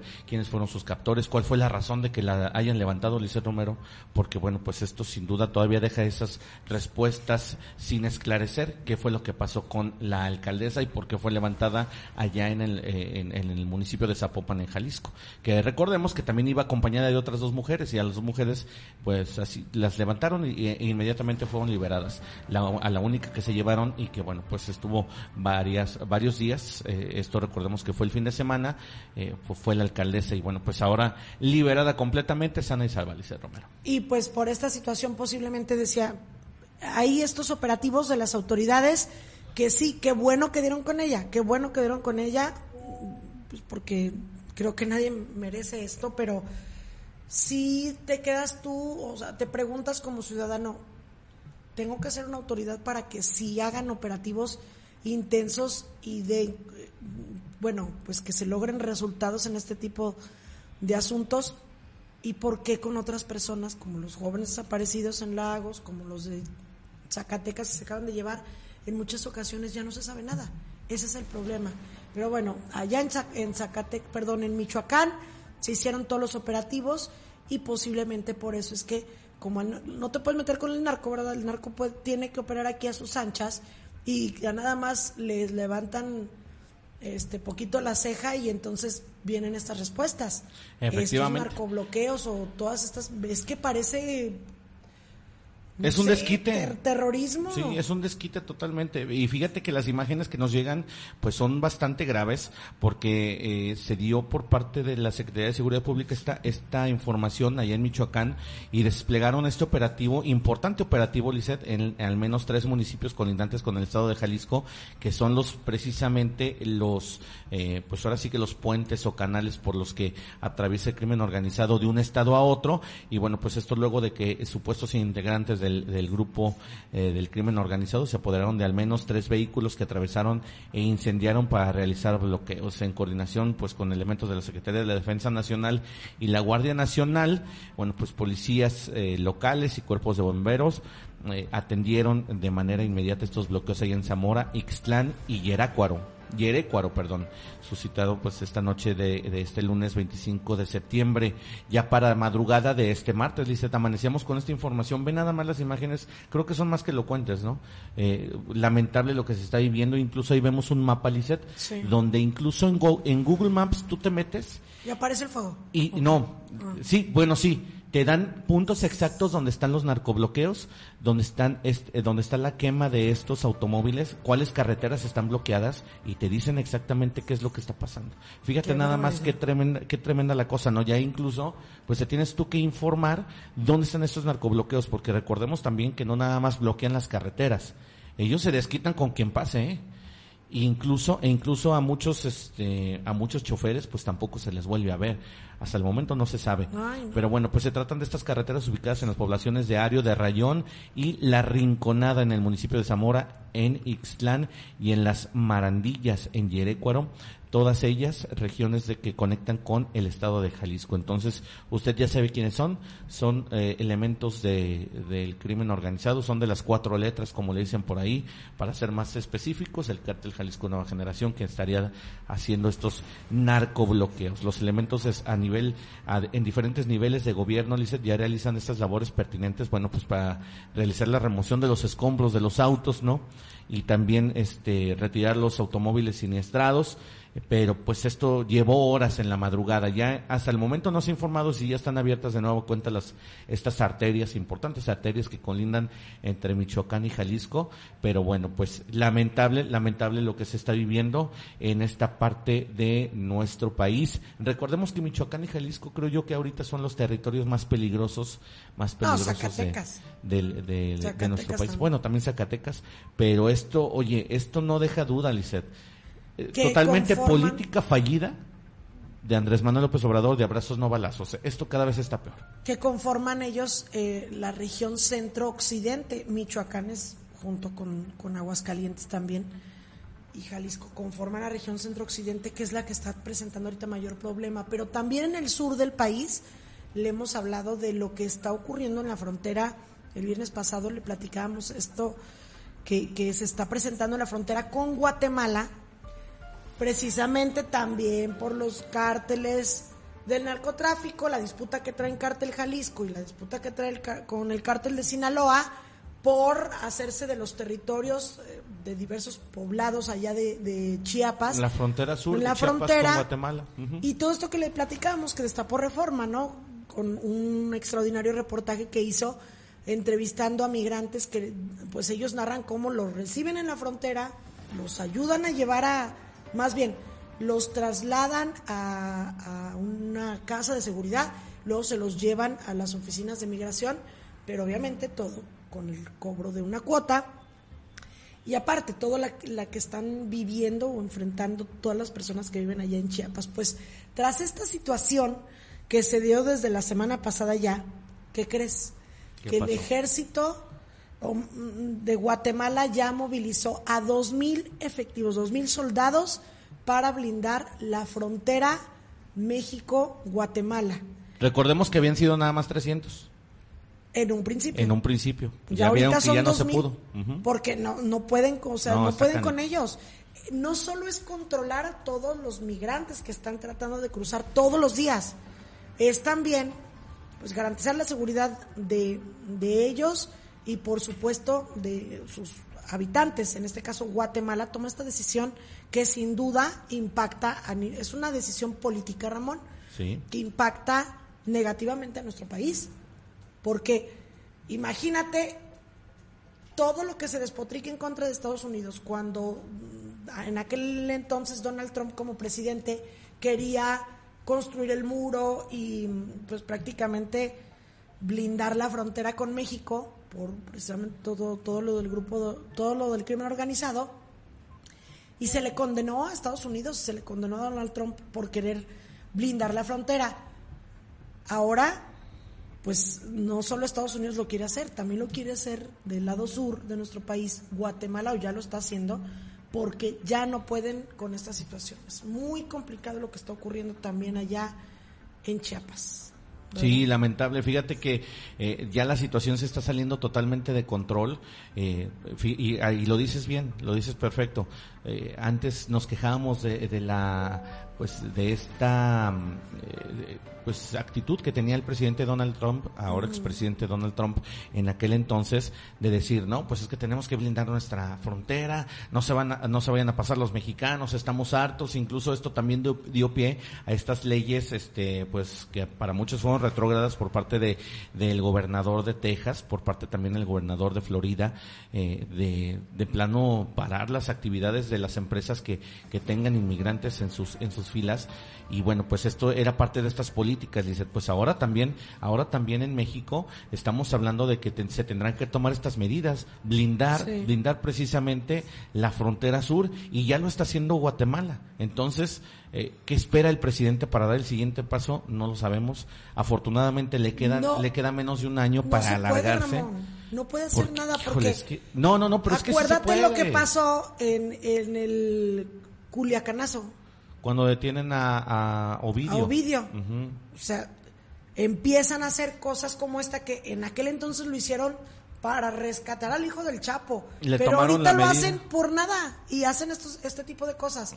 En aquel entonces, ¿qué dijo el presidente? No, es que no queremos, no queremos obviamente arriesgar a los soldados, sus familias me lo están pidiendo y todo, y lo soltamos. Le tomaron la medida al presidente. Ya, ya saben cómo hacerle. Y entonces donde el presidente quiera cambiar esta política de abrazos no balazos y eh, realmente quiera declararle la guerra, por decirlo así, a estos grupos de narcotraficantes, pues entonces, ¿qué va a pasar? Pues sí, lamentable, lamentable esta eh, eh, situación de total indefensión por parte de nuestro gobierno. No tenemos quien nos defienda y como diría, oye, como diría el Chapulín Colorado, oh, ¿y ahora quién podrá defenderme, va? Pues sí. Pues aquí en México nadie, ¿verdad? El presidente no está para eso, él nada más está para pensar en que vamos bien y que él ya se va a retirar. Ojalá ya se vaya. Oye, si apenas, eh, digo, hace unos días, Caro Quintero, por ejemplo, salió de, del cerezo. Otro. porque lo llevaron, eh, tuvo unos, unas complicaciones eh, este, de salud y lo tuvieron que llevar a, a, un hospital. Que Caro Quintero, ya ves que cuando salió de la cárcel él le hizo, le hizo una entrevista muy buena la, la periodista esta, ¿Quién será? ay se me fue el nombre, la que era de, de proceso. Sí. No recuerdo el nombre. que, precisamente esta foto que, que estamos pasando es de esa entrevista, donde él dice, no, yo ya estoy grande, no, yo ya me retiré, yo ya este, me voy a portar bien, estoy aquí en mi ranchito, muy tranquilo, y que regresa y empieza a hacer de las suyas. Claro. Bueno, afortunadamente lo volvieron a agarrar, pero pues tuvo complicaciones de salud, lo llevan al hospital, y yo te lo juro que yo sí dudé. Dije, "Mm, de aquí se va. O Porque sea, en, en las autoridades espera- de México no esperabas puedes que se confiar. fugara. Exacto, yo dije, esta salida al hospital posiblemente sea un acuerdo para que lo rescaten y, y- y se va, o sea, se Pues fugue no. prácticamente. Pues no, ya regresó, ¿verdad? Sí, efectivamente ya regresó el eh, viejito, pues ahora el, el, el señor ya de la tercera edad, Caro Quintero, antes llamado el jefe, ¿verdad? Pues ya, ya regresó al penal de Almoyo- Almoloya de Juárez allá en México, quien fuera líder y creador del cártel de Guadalajara, que usted lo recordará ahí en, en las series de Narcos y todo eso. Decimos pura apología del crimen organizado. Bueno, pues reingresó ya este lunes al penal de máxima seguridad del altiplano, del altiplano, perdón, ubicado en este municipio mexiquense y una vez que, que, fue dado de alta tras la intervención quirúrgica de la que fue objeto la semana pasada en, en un hospital allá mexiquense, Eliseo Romero. Sí. Caro Quintero de 71 años de edad, nada más y nada menos, fue ingresado este pasado miércoles 20 de septiembre al Hospital General Adolfo López Mateos, allá en la zona norte de Toluca, para ser intervenido de la próstata. Pues recordemos que esto siempre Sí. causa problemas y bueno, pues Caro Quintero no se escapó y precisamente le hicieron análisis, se le tenían que hacer este le tenían que hacer análisis, le tenían que hacer esta intervención y bueno, pues fue rápidamente Sí. trasladado.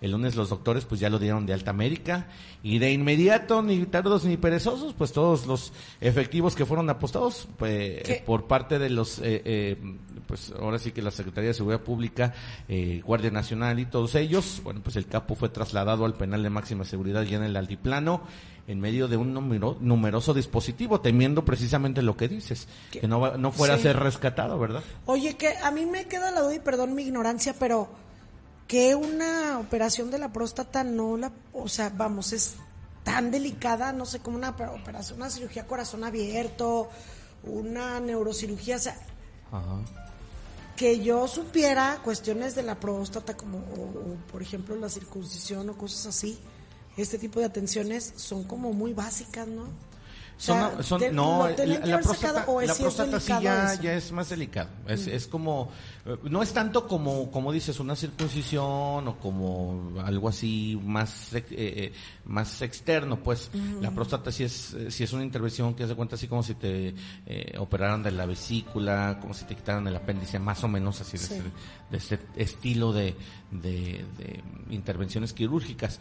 Lo que sí es que, bueno, pues inmediatamente, en cuanto fue, en cuanto fue dado de, dado de alta, numerosos, numerosos eh, elementos de seguridad, eh, pues lo trasladaron, lo trasladaron al altiplano, donde bueno, pues ya no seguirá se purgando su condena. Este convoy partió a las 9.48 del estacionamiento de, de este hospital a la colonia Mag- La Magdalena en Toluca y su ingreso a la garita fue 25 minutos después. O sea que rapidísimo el traslado de este señor, que bueno, pues era jefe del cártel de Guadalajara. Fíjate, nada más. Usted lo Uno puede de ver. los jefes, Uno de los jefes. No, pero es que él fue el creador. Él fue el creador. Durante su Pues, traslado, pues el camión blindado tipo Rino, en el que fue trasladado Caro Quintero, fue custodiado por cuatro unidades artilladas, tanto del Ejército como de la Guardia Nacional. Fíjate nada más. Mira, según la serie Narcos, A ver. Tú le sabes a eso más que Sí, yo, ¿eh? según la serie Narcos- Esas series yo no las veo, me dan asco. porque sí están hechas también en base a investigaciones periodísticas. Ah. Bueno, déjate digo. Menos el Señor de los Cielos. Él no fue el creador, el creador fue Miguel Ángel Félix Gallardo Ok. y Caro Quintero era pues como un campesino nada más, muy bueno en su trabajo de, de la siembra de la marihuana, de la cosecha, pues bueno, de todo eso. Ajá. Y Miguel Ángel Félix Gallardo era el cerebro el que empezó a vender, a distribuir, a hacer contactos, todo. Y Caro Quintero nada más, él, él iba al campo y él hacía eso. Y ellos fueron los que hicieron, logró, él logró como una nueva tecnología, por decirlo así, en todos los cultivos de la marihuana, que la hizo, la hizo de mayor calidad y por eso tuvieron tanto éxito. Pero no era como tal el, el distribuidor, era como más bien el productor de la marihuana. Pues era el mero bueno, porque uno, uno es el que la produce y otro es el que la distribuye. Eran como socios, exactamente, como socios, y el otro era como el empresario, por decirlo así.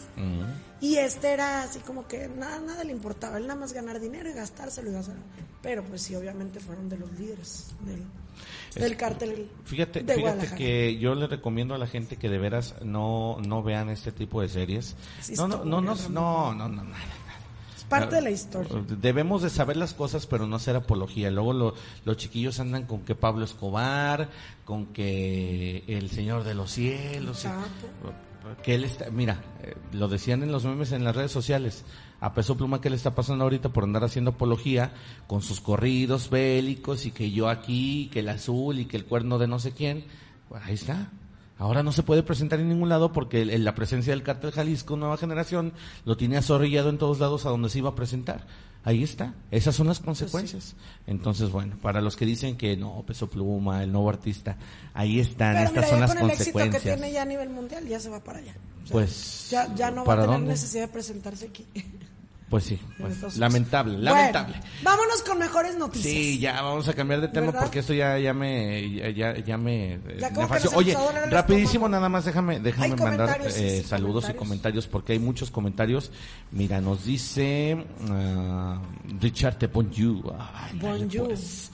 Mi querido Richard, siempre tan internacional. Dice ¿Cómo ándale, bu? Dice Pati Medina, ándale pues, dice Pati Medina, qué miedo cuando esto sucede, porque están en riesgo todos los jóvenes, efectivamente, Eh, los que tenemos hijos jovencitos, ese es el miedo. Nada más que Claro. uno no los quiere dejar ir a las fiestas y Ni las mamás siempre acceden. Ni que publiquen fotos, no quiere, no quiere Pues sí. uno nada, de verdad, es que, qué terror. Dice Tere Guerrero Salguero, buenos días, lindas, gracias Tere. Buenos días, Tere. Es- no- soy guapo, pero no linda. No llego a linda. a lindas personas, ok. personas, sí. Dice Isaac, Isaac Gutiérrez, saludos, gracias Isaac, saludos para ti. Dice Richard, mm, ahora sí Guatemala, Guatemala blinda. Les digo, ¿desde cuándo lo hubiese hecho? Pues sí, efectivamente, creo que se Fíjate. tardaron, se tardaron mucho. Dice en el YouTube nuestra querida Klaus, ah, pero el, Oye, pero está el presente presidente- Diego Tiscareño, dice que toma el mensaje que le mandaste. Ay, seguramente. Dice, ah, pero el presidentito ya blindó desde anoche el palacio por las marchas Ah, de sí, hoy. sí, sí. No, es que, bueno, ah, ya. Te digo que nos hace enojar ese O sea, Dice- tanto que criticaba a las autoridades que reprimían las manifestaciones. Sí, y ahora no las dejan ni, no, acercarse, sí. no le, no le vayan a Que sí me gusta que protejan casa. Palacio, ¿eh? O sea, obviamente sí, qué bueno. Porque sí da coraje que. Como patrimonio que los- cultural, sí, pero claro. como es su casa, Pero no porque. Ajá. como es su casa, ¿verdad? Bueno. No le vayan a quemar la puerta. Pues sí. bueno.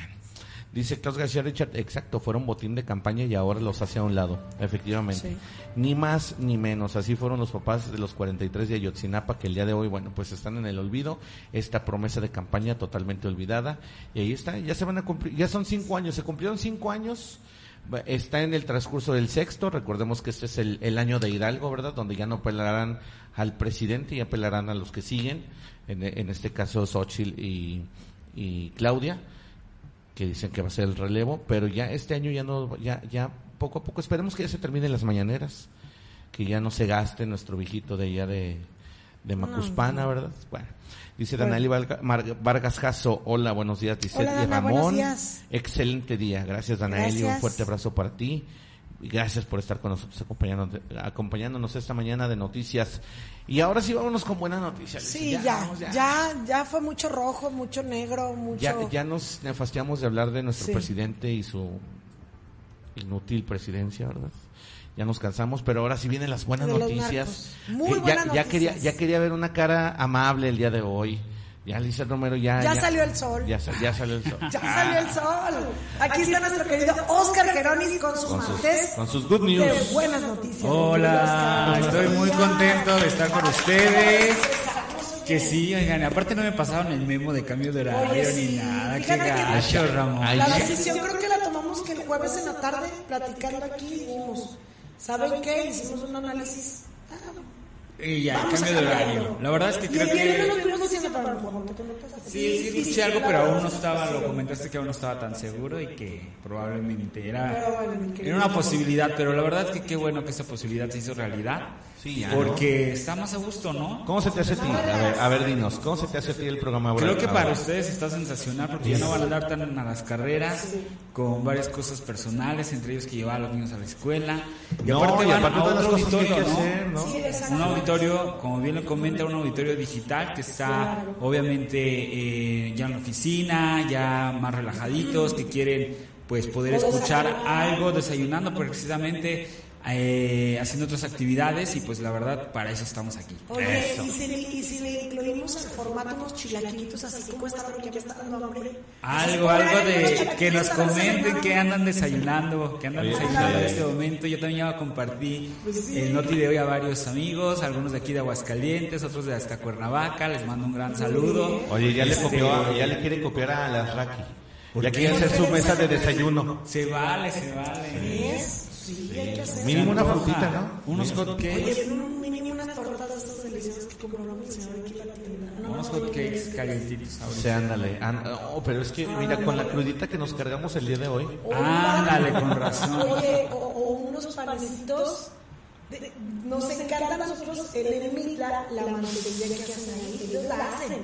Entonces Sí. agarras el bolito con la mantequilla. No, no, no, no, no. Y no me han invitado, ¿eh? Un día te vamos a invitar al Mitla eh, y de veras re- recomendadísimo el buffet. No, creo que no.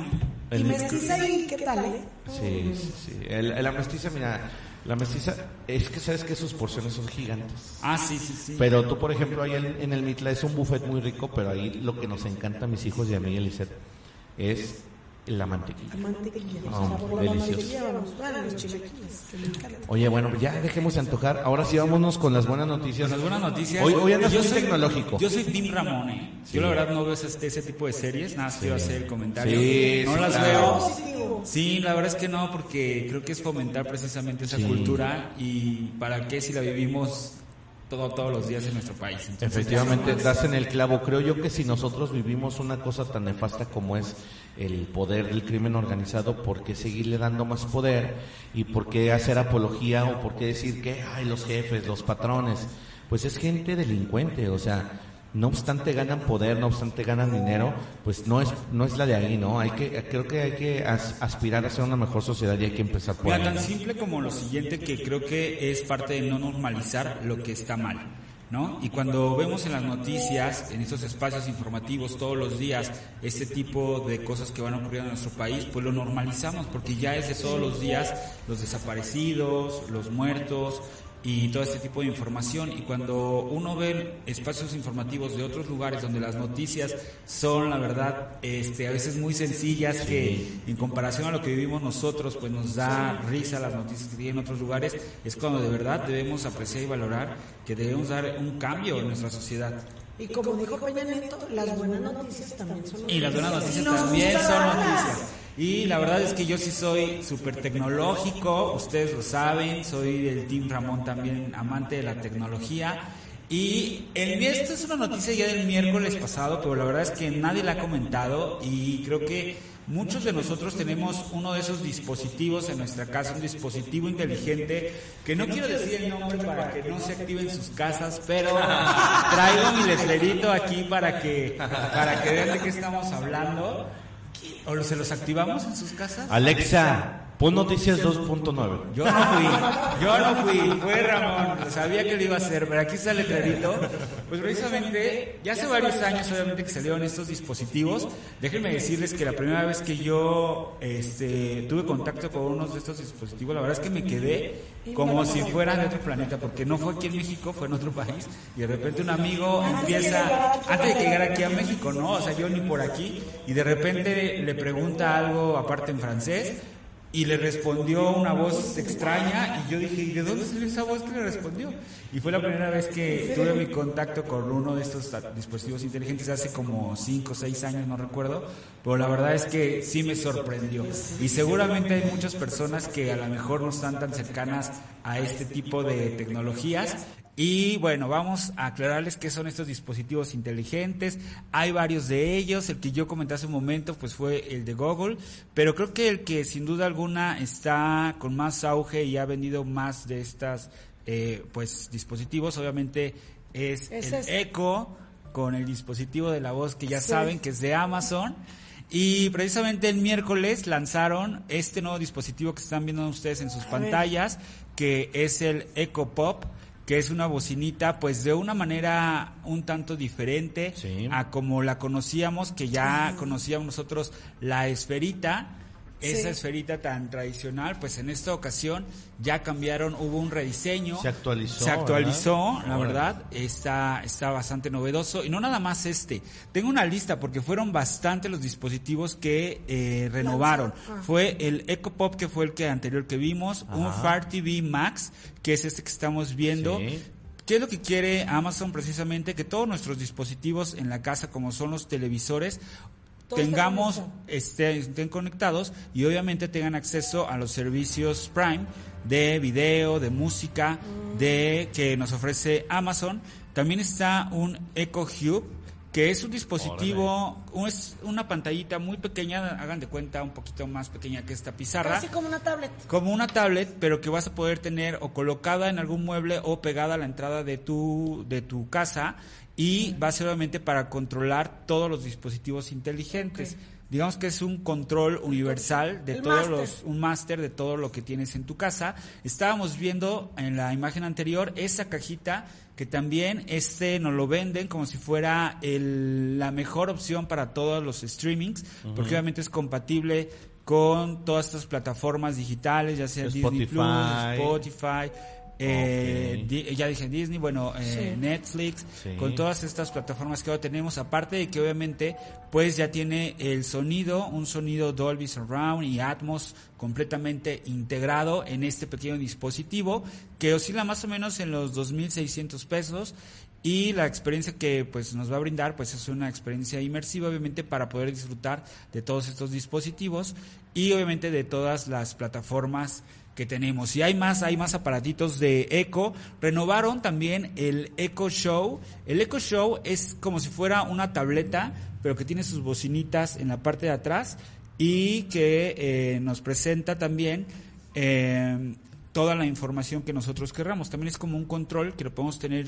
Yo lo tengo en el escritorio de mi casa donde trabajo y mientras estoy trabajando estoy viendo noticias 2.9 todas las mañanas ahí en el Echo Show. Ya lo renovaron, el Echo Show de 8 pulgadas y el de 5 pulgadas, prometiéndonos que va a tener la mejor calidad de audio disponible en estos dispositivos. Y ahí sí yo les quiero dar una recomendación, la verdad personal. Ahí estamos viendo el Echo Hub en este video, que es este control ah, que vamos a poder tener para, eh, obviamente, pues, eh, controlar todos nuestros dispositivos inteligentes.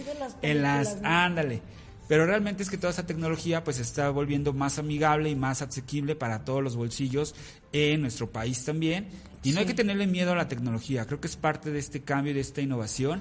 Yo les quiero decir que fíjense que me he vuelto fan de estos dispositivos de Alexa, porque he estado obviamente eh, analizando todas las plataformas de música, Spotify, he tenido en alguna ocasión Deezer, también eh, Google eh, con su plataforma de música Ahí te estamos viendo el Echo Show. Y la verdad, probando todas, la que más me ha gustado por calidad de audio y de sonido, y, y yo sé que Ramón me va a dar toda la razón. A ver. Pues es Amazon Prime Unlimited que la verdad es que ah, es la que nos presenta la mejor calidad de audio. Fíjate que esa no la he probado, ¿eh? Discúlpame si te voy a quedar mal, mi querido, ¿No has probado? mi querido Oscar, pero fíjate que yo no, yo, no le he probado. No, ¿sabes qué? Es que, es que cuando empieza, tienes un entorno, mira, yo por ejemplo, yo, yo soy mucho de entornos. Eh, eh, en este caso, nosotros somos entorno más de Apple. Entonces tratamos de que, de que el entorno sea de, de Mac. Eh, compramos ¿Tú tienes las de Siri? Sí, no, no, mira, por ejemplo, sí tenemos las Alexas, ¿no? Pero lo que hacemos es que todo lo conectamos con Apple Music. En, en, servicios de streaming creo yo que Amazon Prime es de los mejorcitos, pero si este de la música no lo, no lo he probado, lo voy a probar. Dice este que es de, los mejorcitos. Sí, la verdad es que yo también estuve ahí viendo las características, las especificaciones, y es los que tienen, eh, dependiendo del dispositivo que tú estás obviamente reproduciendo la música, tiene sonido al HD, que es en alta definición, que precisamente el Echo Show nos va a presentar este tipo de, sonido en alta definición. Ya lo tienen. Y cuando tienes unas bocinas aún, obviamente con mayor fidelidad, tienes sonido en ultra alta definición. O igual, cuando tienes audífonos como el que tienes tú en este momento, Ramón, tienes obviamente sonido en ultra alta definición. Y pues eso es uno de los diferenciadores que tiene precisamente esta plataforma y la que menos resolución o definición de audio nos da es la de Spotify, que es la más comercial, pero por eso ahí está esa recomendación. Ahorita hay precisamente meses gratis en Amazon Prime. Órale, órale, la, voy a probar. Qué bueno que me, has dicho, y no ¿eh? se queden con lo que yo les comento, sino que de verdad pues revisen si les gusta esta plataforma.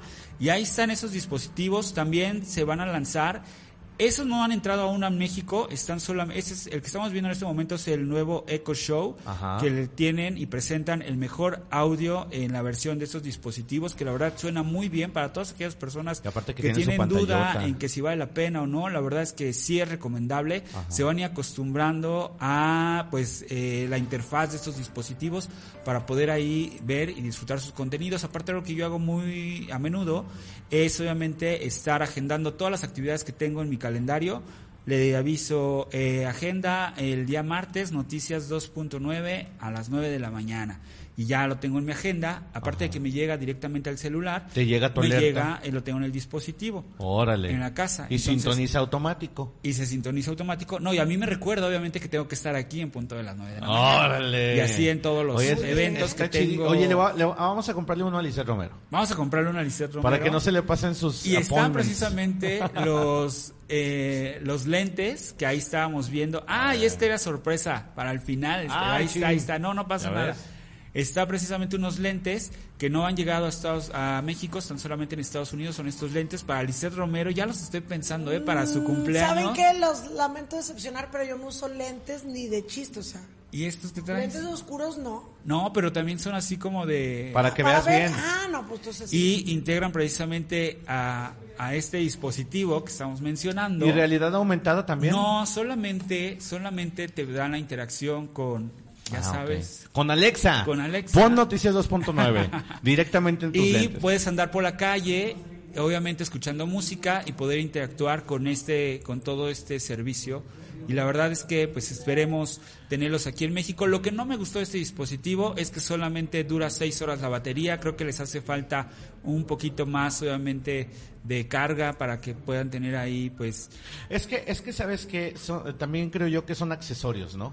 Y los accesorios casi siempre tienen así esta pila limitada, esta batería limitada. Entonces, eh, digo, así como que en estas versiones beta, Y son las primeras- exacto, sí. son las primeras Entonces van a versiones. ir mejorando, esperemos que mejoren y mejoren y además que ofrezcan algo más que solamente la interacción eh, por sí sola de- con Alexa, que ojalá De hecho, esta ofrezcan es realidad segunda- aumentada o algo así. La ¿no? segunda edición de estos de esta marca de lentes y ya están en colaboración con una marca muy prestigiosa de lentes en Estados Unidos, Carrera, para que obviamente tengan mejores Órale. diseños y mejor calidad.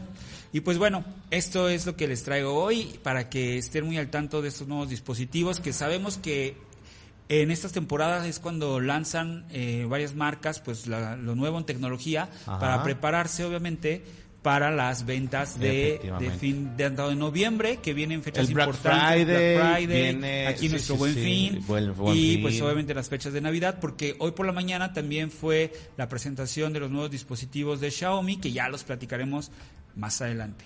Ojalá que nos traigas toda la información, mi querido eh, Oscar Geronis, porque, bueno, recordemos que también hay unos muy asequibles y que, por, por supuesto, para la sociedad en general le encantará conocer este tipo de información. Pero por lo pronto, rapidísimo, mi querido Oscar, porque tenemos más invitados. Así Nada es. más Ahí recordarles. está, precisamente, mi sigan canal a Oscar. Geronis en el YouTube. Por favor, para que me regalen un like y obviamente se suscriban a mi canal, ahí tenemos mucho contenido para que lo puedan ver y pues sigamos en estas plataformas. Ahí está. Oye, Yo ya le di like. pero, pero como dice, pero como dice Oscar, denme esa manita arriba. Es el like, tanto a Noticias 2.9 como a mi canal. Eh, oye, Oscar porque tienes que llegar a los mil allá. A los mil, a esos- mil seguidores, ya hace falta, la Yo- verdad yo tengo ya- poco, yo ya fueron como 20 los tengo que- pocos, pocos días ya para llegar a esos mil seguidores, hacen falta ayúdanos. para que se conecten Sí. y me sigan. Conéctese. Gracias, mi querido Oscar. Gracias, Nos escuchamos a la Gracias, próxima- Ramón. próximo martes. Próximo martes de Buenas Noticias. Oye, tenemos una noticia muy importante porque se mm, reformó lo que es la ley de población y ¿qué creen? Así como ya tenemos la credencial para votar con fotografía, que ya no le llamamos así, pero pues la tiene, ahora la CURP también podría tener fotografía, ¿verdad, Ramón? Efectivamente, Lizeth Romero, fíjate que se, se eh, eh, está pensando, se está pensando ya que la CURP eh, pues tenga foto- fotografía, fotografía como si fuera la, la credencial del elector y bueno, pues está avanzando en esta creación de la nueva Ley General de Población que además de eliminar la publicada en el año de 1974, pues traería también estos cambios a la implementación de la clave única de registro de población con fotografía. Esto sin duda es un paso revolucionario, va un paso adelante. ¿Y por qué de esta iniciativa? Bueno, pues vamos a contarles. Y es que este nuevo proyecto propuesto por los senadores de Morena, Olga Sánchez Cordero y Mónica Fernández Balboa, se señala que la ley de población busca reemplazar esta, eh, eh, pues esta forma en que está enfocada en regular el crecimiento mediante el control de la natalidad, pero que ha quedado rebasada por las actuales los actuales desafíos poblacionales. Y esta iniciativa fue aprobada el día de, de ayer por los senadores morenistas en la Comisión de Gobernación por ocho votos a favor, ante siete en contra, y así como la Comisión de Estudios Legislativos por siete votos a favor y cinco en contra. Así es que bueno, pues seguramente ya tendremos CURP con fotografía. Las, eh, ya, ya seguramente entrará en vigor en algún, en algún punto. Esta nueva CURP con fotografía se plantea que, eh, que se plantea en esta nueva Ley General de Población, además de traer la imagen de su titular, también debe de contar con los siguientes elementos, nada más para que lo tengan en cuenta, nombre y apellido, clave única de registro de población, fotografía de titular, lugar de nacimiento, fecha de nacimiento, firma y huellas dactilares. O sea que se va a convertir en una credencial del elector más. Más de copas. Nada más que Una ya, identificación nada más ya- porque ya no vamos a que votar. más oficial que la del INE. Nada más que acuérdense que a diferentes edades, porque la curva es desde que está chiquito, entonces va a tenerse que ir yendo actualizando. Va a Claro. tener más, o sea, más utilidad, por decirlo así, Sí. porque los estudiantes, por ejemplo, sí batallan cuando les piden una identificación oficial, que no puedes identificarlos porque pocas instituciones educativas tienen la credencial. Ah, la credencial de aparte estudiante, efectivamente. Exacto. entonces, Ya con esto, fíjate, va a ser un va a ser un documento importantísimo y muy buena esta Y, esta, y esta que será modificación. porque la, la fotografía tendrá que irse actualizando, Claro. ¿no? Que qué buenas noticias, ¿no? Bueno, pues ya lo escuchó usted, no necesita presentación, él es Ricardo Serrano. Oye, yo que- opinando de todo. Oh, sí, viene- cómo no, qué buena. pues es que tú le entras a todo. No, bueno, a la final está interesante la nota. pues. Oye, es que es que está muy buena. Ayer platicábamos, fíjate que platicábamos anteriormente de estas estas reformas y todo esto y esto es lo más destacado, ¿eh? en esta semana es lo que se lleva la de ocho, ¿verdad? Claro. Fíjate. Coordinador de movilidad Ricardo Oigan, pues Serrano. muchas gracias, Lisset, por el espacio, mi estimado. Hombre. Muchas gracias. Primer informe. Qué rápido se pasó el tiempo, caray. Y te- nos traes información importante Sí, de, cómo no. pues, de movilidad, desde luego, y que hay temas sumamente importantes en ese sentido.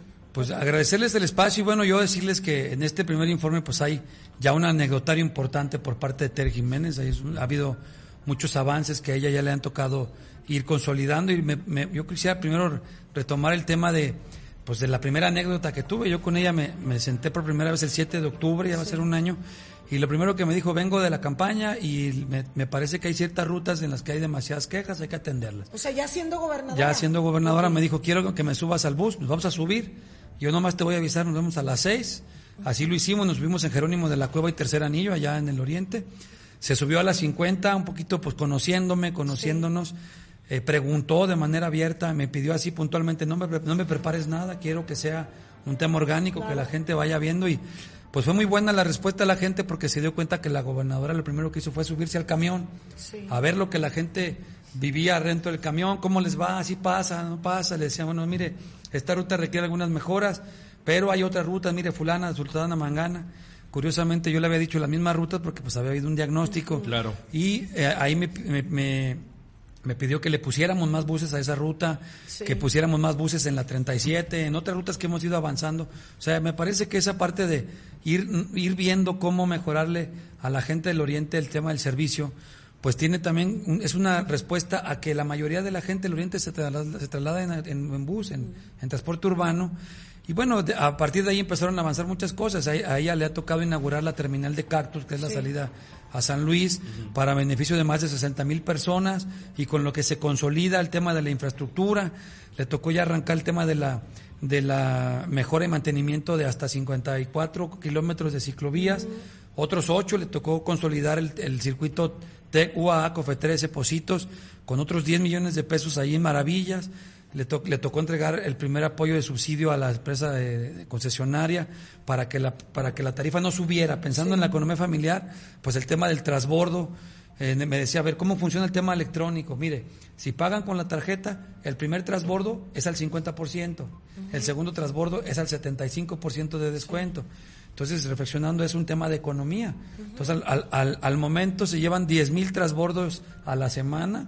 Lo que quiere decir es que hoy por hoy, la meta que, que- que se puso Tere Jiménez de ir avanzando en el cobro electrónico ha avanzado del 0% en enero al 25% el pago electrónico, que me parece a mí que es un muy buen avance para, para tener apenas nueve meses en, en- en este esquema electrónico y con lo que además pues, la gente tuvo la posibilidad de tener descuentos, incentivos, de poderlo recargar. Pro- próximamente lo van a poder cargar en su teléfono, en internet.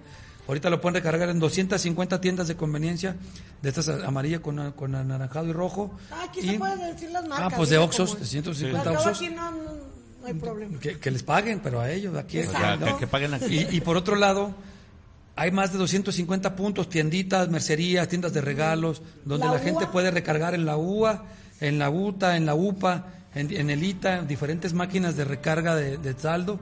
Y bueno, pues ha ido avanzando mucho en ese, en ese esquema, pero, pero fíjense que ha habido como una sensibilidad interesante porque pues con Tere se creció el padrón de mujeres que manejan buses. Sí, ya vamos arriba de operadoras, 50 y son de las mejor calificadas. Y bueno, en, en eso, además de que disminuimos el tiempo de espera en promedio a 23 minutos y poco a poco vamos mejorando los tiempos de ciertas rutas que nos quedan por arriba de la media hora, que además es una así como un reto muy Sí. puntual que ya tiene, decir, a ver, lo mejor que, puede pasarle a toda la gente que usa el camión es que sea una Sea forma este útil, este que sea accesible, económica. La aplicación Yo Voy ya tiene más de 80 mil descargas este para los buses, la de Yo sí voy taxi para que pidan su taxi. Vamos avanzando. O sea, muchos temas que, Son, son que temas, mencionar. ¿no? son temas, o sea, perfectibles, ¿no? Lo de las Sin duda, aplicaciones, lo de la recarga del saldo, porque mucha gente ha tenido ahí esos problemitas de la recarga, ¿no?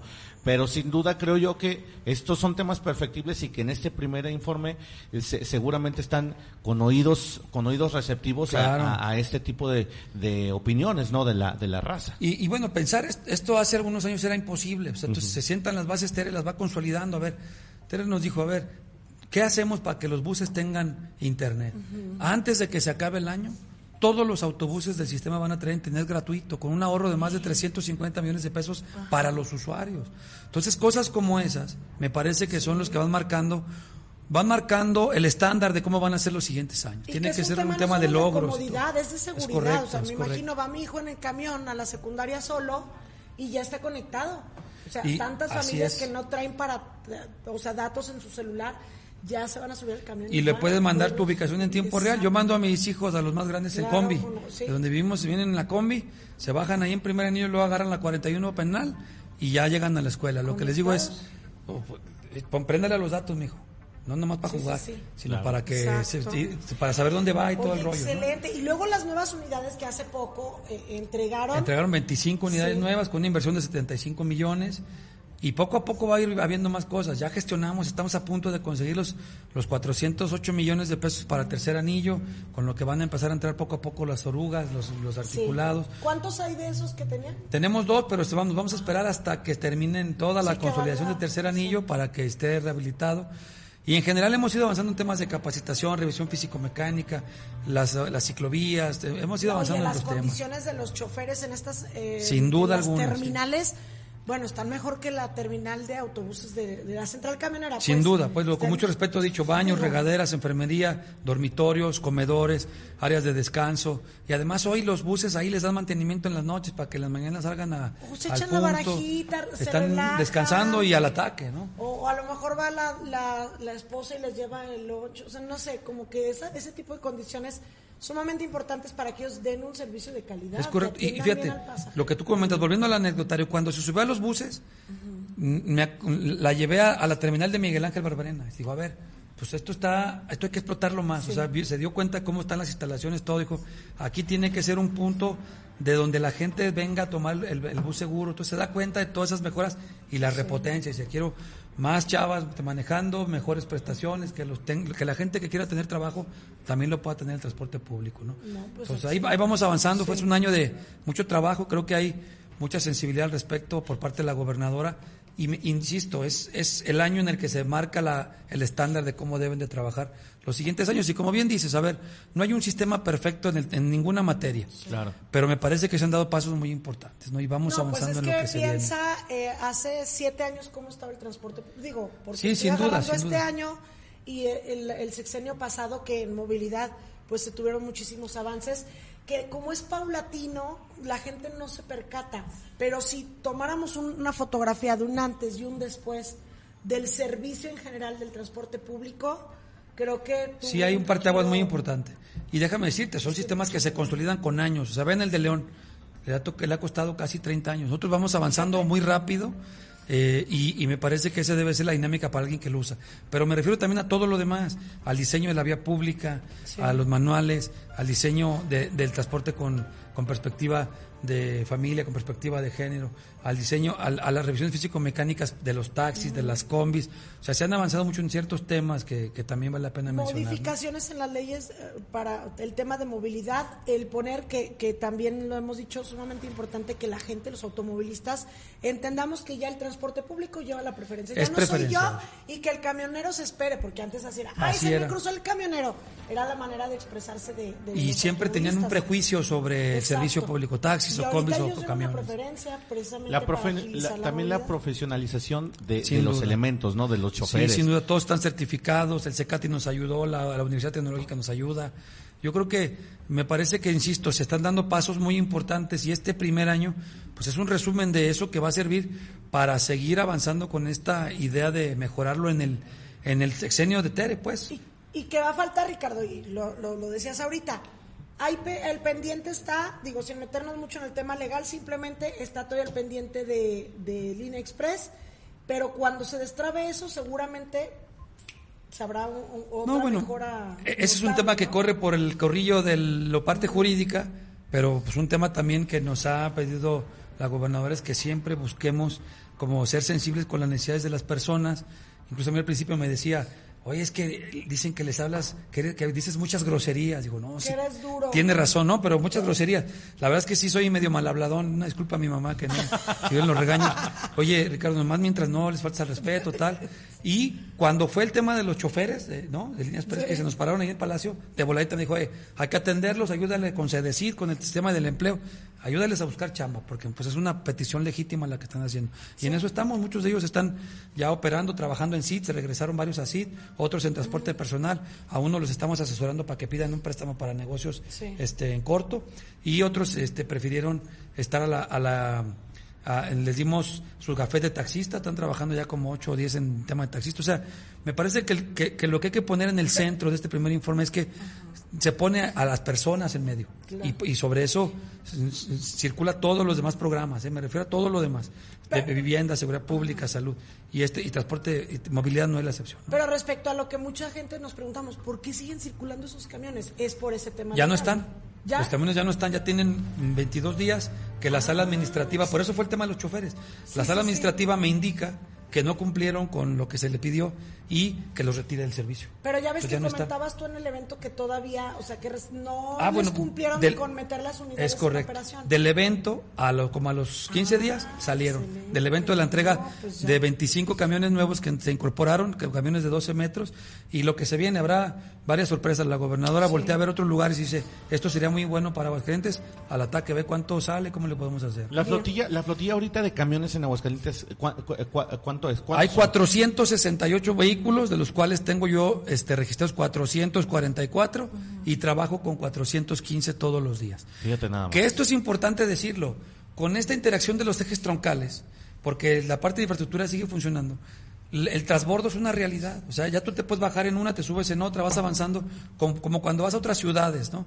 Que puedes ir transbordando para llegar a un mismo lugar, y además es un tema de economía, acuérdense cuando éramos estudiantes, Sí. pues si le guardabas para la, para el torta del chavo, ¿no? y, entonces... si, y si agarrabas camión. ¿Tú te acuerdas? agarrábamos la 40 para llegar al 39, ¿no? exacto. A, a Lisette hasta se le olvidaba la mochila en el camión. Sí me acuerdo esa vez. Claro. Una vez estábamos jugando fútbol y que se vuela y ¡pum! contra un cristal del camión. No sé si te acuerdas que estábamos en los árboles de la orilla. Y luego que, de- ahí ver si me casa este chofer grosero, le digo, oiga, ah, porque un día no traía dinero, entonces volteó con mi hermana Caro y le digo, Caro, ¿traes tu dinero? Me dice, sí, pero yo le decía que si ella traía dinero y ella pensó que le preguntaba de su dinero. De su dinero. Entonces ya, nos subimos al camión, se pasa ella y le digo, pues paga. Me dice, no, es que no trae, nada más traía lo mío. Yo te pregunté, no, pero yo traía mi dinero. Total, volteó con el camión y, y el chofer y le digo, señor, ¿qué, ¿Qué hago? hago? Y me dice, Pues bájese. Pero ya había avanzado el camión, ya había avanzado. y A ese bajó. chofer le vamos a dar un premio. Y yo, ay, qué Inco- ga- incorruptible. yo, si ya estoy aquí, ¿por qué me hacen eso? Miren, tanto se ha cambiado la, la imagen de los operadores Pues que antes no había felicitaciones. Hoy Claro. que quiero agradecer al chofer que ayudó a bajar a la persona, que ayudó a cruzar a la señora, que ayudó a subir a tal. Me parece que eso también es algo que hay que destacar. 50 mujeres en el servicio. Pues era improbable antes que no había instalaciones ni dónde ir al baño. Entonces me parece que ahí vamos avanzando, se están dando los pasos interesantes, las aplicaciones van avanzando. Hoy el 25% de la gente viaja con su tarjeta electrónica. O sea, me parece que estamos en el camino. Fíjate que nos dice, nos dice aquí un comentario, Danaeli Vargas Caso nos dice, urge que extiendan los horarios de atención para tramitar la tarjeta porque muchos estudiantes no alcanzan a ir a tramitarla por los horarios de la uni. Qué buen comentario. Tenemos, tuvimos todo el verano trabajando de 8 de la mañana a 7 de la noche. Ahorita estamos de 8 a 4, pero lo tomamos. Pero déjame comentarte, este, si hacen un grupito, tenemos los módulos móviles. Ya tenemos tres módulos móviles. Le caemos ahí donde nos digan y ahí mismo le imprimimos y le entregamos la tarjeta. Ahí mismo va la gente con nosotros de finanzas, o sea, ya no necesitan venir necesariamente a la coordinación, que eso también ha sido muy bueno porque nos hablan de los comités de transporte, hemos establecido unos comités en diferentes colonias, ya le junté 20 personas de la tercera edad al ataque, llegamos con el módulo, frum, frum, frum, mientras les estamos entregando la tarjeta, les, les tramitamos su tarjeta soluciones y con eso avanzamos para que... Una atención integral, Sí, de veras, de veras. Sí, poco a poco vamos avanzando en, en la- en la atención, insisto, ha sido una, una, una política de la gobernadora decir, eh, pongan a la persona en medio y, y atiéndanla, como, Claro. como, como yo quiero que la atiendan, un poco ese ha sido el mensaje. ¿no? Oye, no, pues excelente. Y ya nada más para cerrar, Ricardo, eh, ahorita que decías que se organice un grupito y vamos, ¿tienen algún teléfono, WhatsApp o algo Sí, para claro. que la gente se pueda acercar? Nos pueden ustedes, buscar en la coordinación, lo que sea? en, Ajá. en- en Facebook, Coordinación General de Movilidad, o al 449-911-8294, 449-911-8294, y ahí nos mencionan que quieren que vayamos Sí. a su colonia, a su escuela, y nos ponemos de acuerdo con eh, el área de control escolar o la dirección, y caemos de volada, ¿no? Dice Richard, te saludos al licenciado Ah, Ricardo, caray. que continúen las mejoras. ¿Cuál Richard? Nuestro, nuestro Richard. Sí, sí, sí. Ah, Adrián salúdamelo. García, es- bueno, aquí se ubica como Alas Bangal, no sé por qué se pone así. Es que yo creo que le han de ver a la, está. Hacienda. Siempre, Y- y- pues, saludos, sí, mi Richard. exacto, Siempre estoy presente.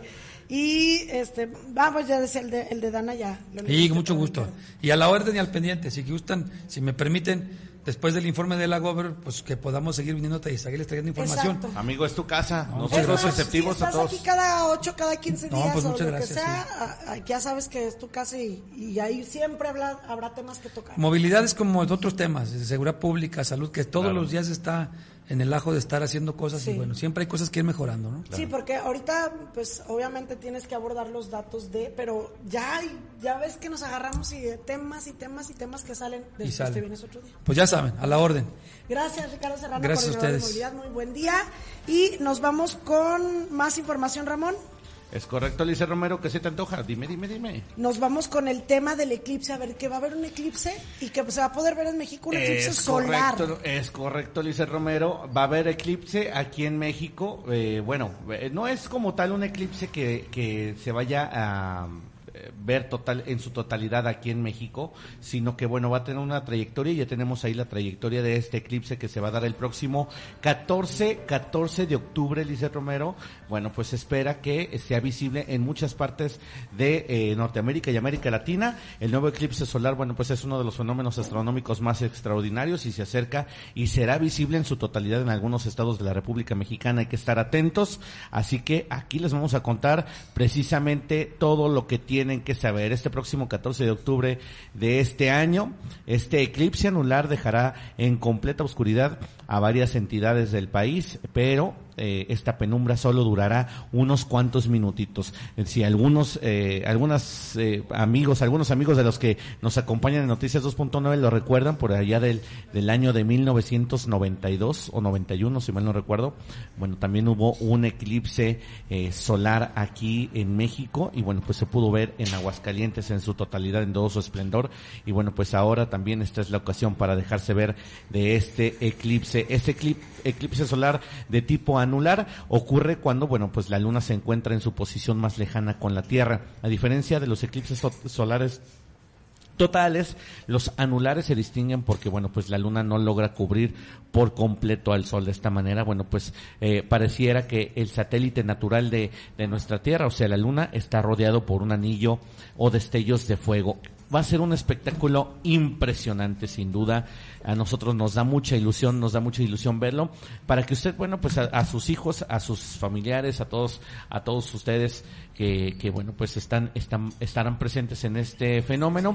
Nada más recordarles a qué hora y en dónde se verá, bueno, pues este evento magnífico. Ahora sí que todo, todo lo que, eh, eh, eh el esplendor de este, de este fenómeno eh, se registrará el 14 de octubre en punto de las 9 de la mañana y hasta las 12 del mediodía. Sin embargo, no, no en todas las entidades podrá, eh, se podrá apreciar este fenómeno. Solo en los estados de Quintana Roo, Campeche y Yucatán podrán, eh, se podrá observar el eclipse en su fase completa. O sea, Quintana Roo, Campeche y Yucatán serán los elegidos. Ahí teníamos ya precisamente la trayectoria y efectivamente en México, bueno, pues será visible parcialmente, pero en Yucatán sí se verá, se dejará ver muy bonito Quintana Roo, Campeche y Yucatán. Ahí teníamos en imagen precisamente la trayectoria, por supuesto en países como Colombia, eh, eh, Venezuela, eh, algunas partes en Brasil, bueno, pues se estará viendo también en su esplendor. ¿Cómo protegerse si se quiere ver este eclipse? Para observar este fenómeno se recomienda usar filtro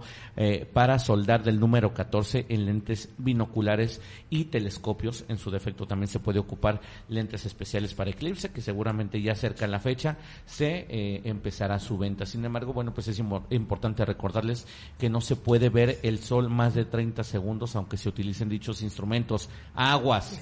Aguas porque se puede quedar ciego si usted ve directamente a este, eh, este fenómeno de eh, eh, este eclipse anular. Así es que hay que estar muy atentos. Por favor, no vaya a cometer la tontería de verlo así sin protección para que sus ojos no sufran ningún tipo de daño. Esa es la información, un espectáculo que no nos va a tocar ver, así es que si usted quiere... Seguramente nos va a tocar ver, eh, nos va a tocar ver algo. ¿Algo? Sí, sí, algo nos va a tocar ver eh, en algún punto, pero no estará al 100% aquí en, su esplendor. Eh, en su esplendor. Seguramente lo veremos ahí muy cerca para que ustedes estén pendientes. De 9 de la mañana a 12 del mediodía, el 14 de octubre. El una que fecha sí muy pudimos ver fue hace ¿En el 92? Exacto. ¿En el 92? 91, o 92? 91 creo, fue 91.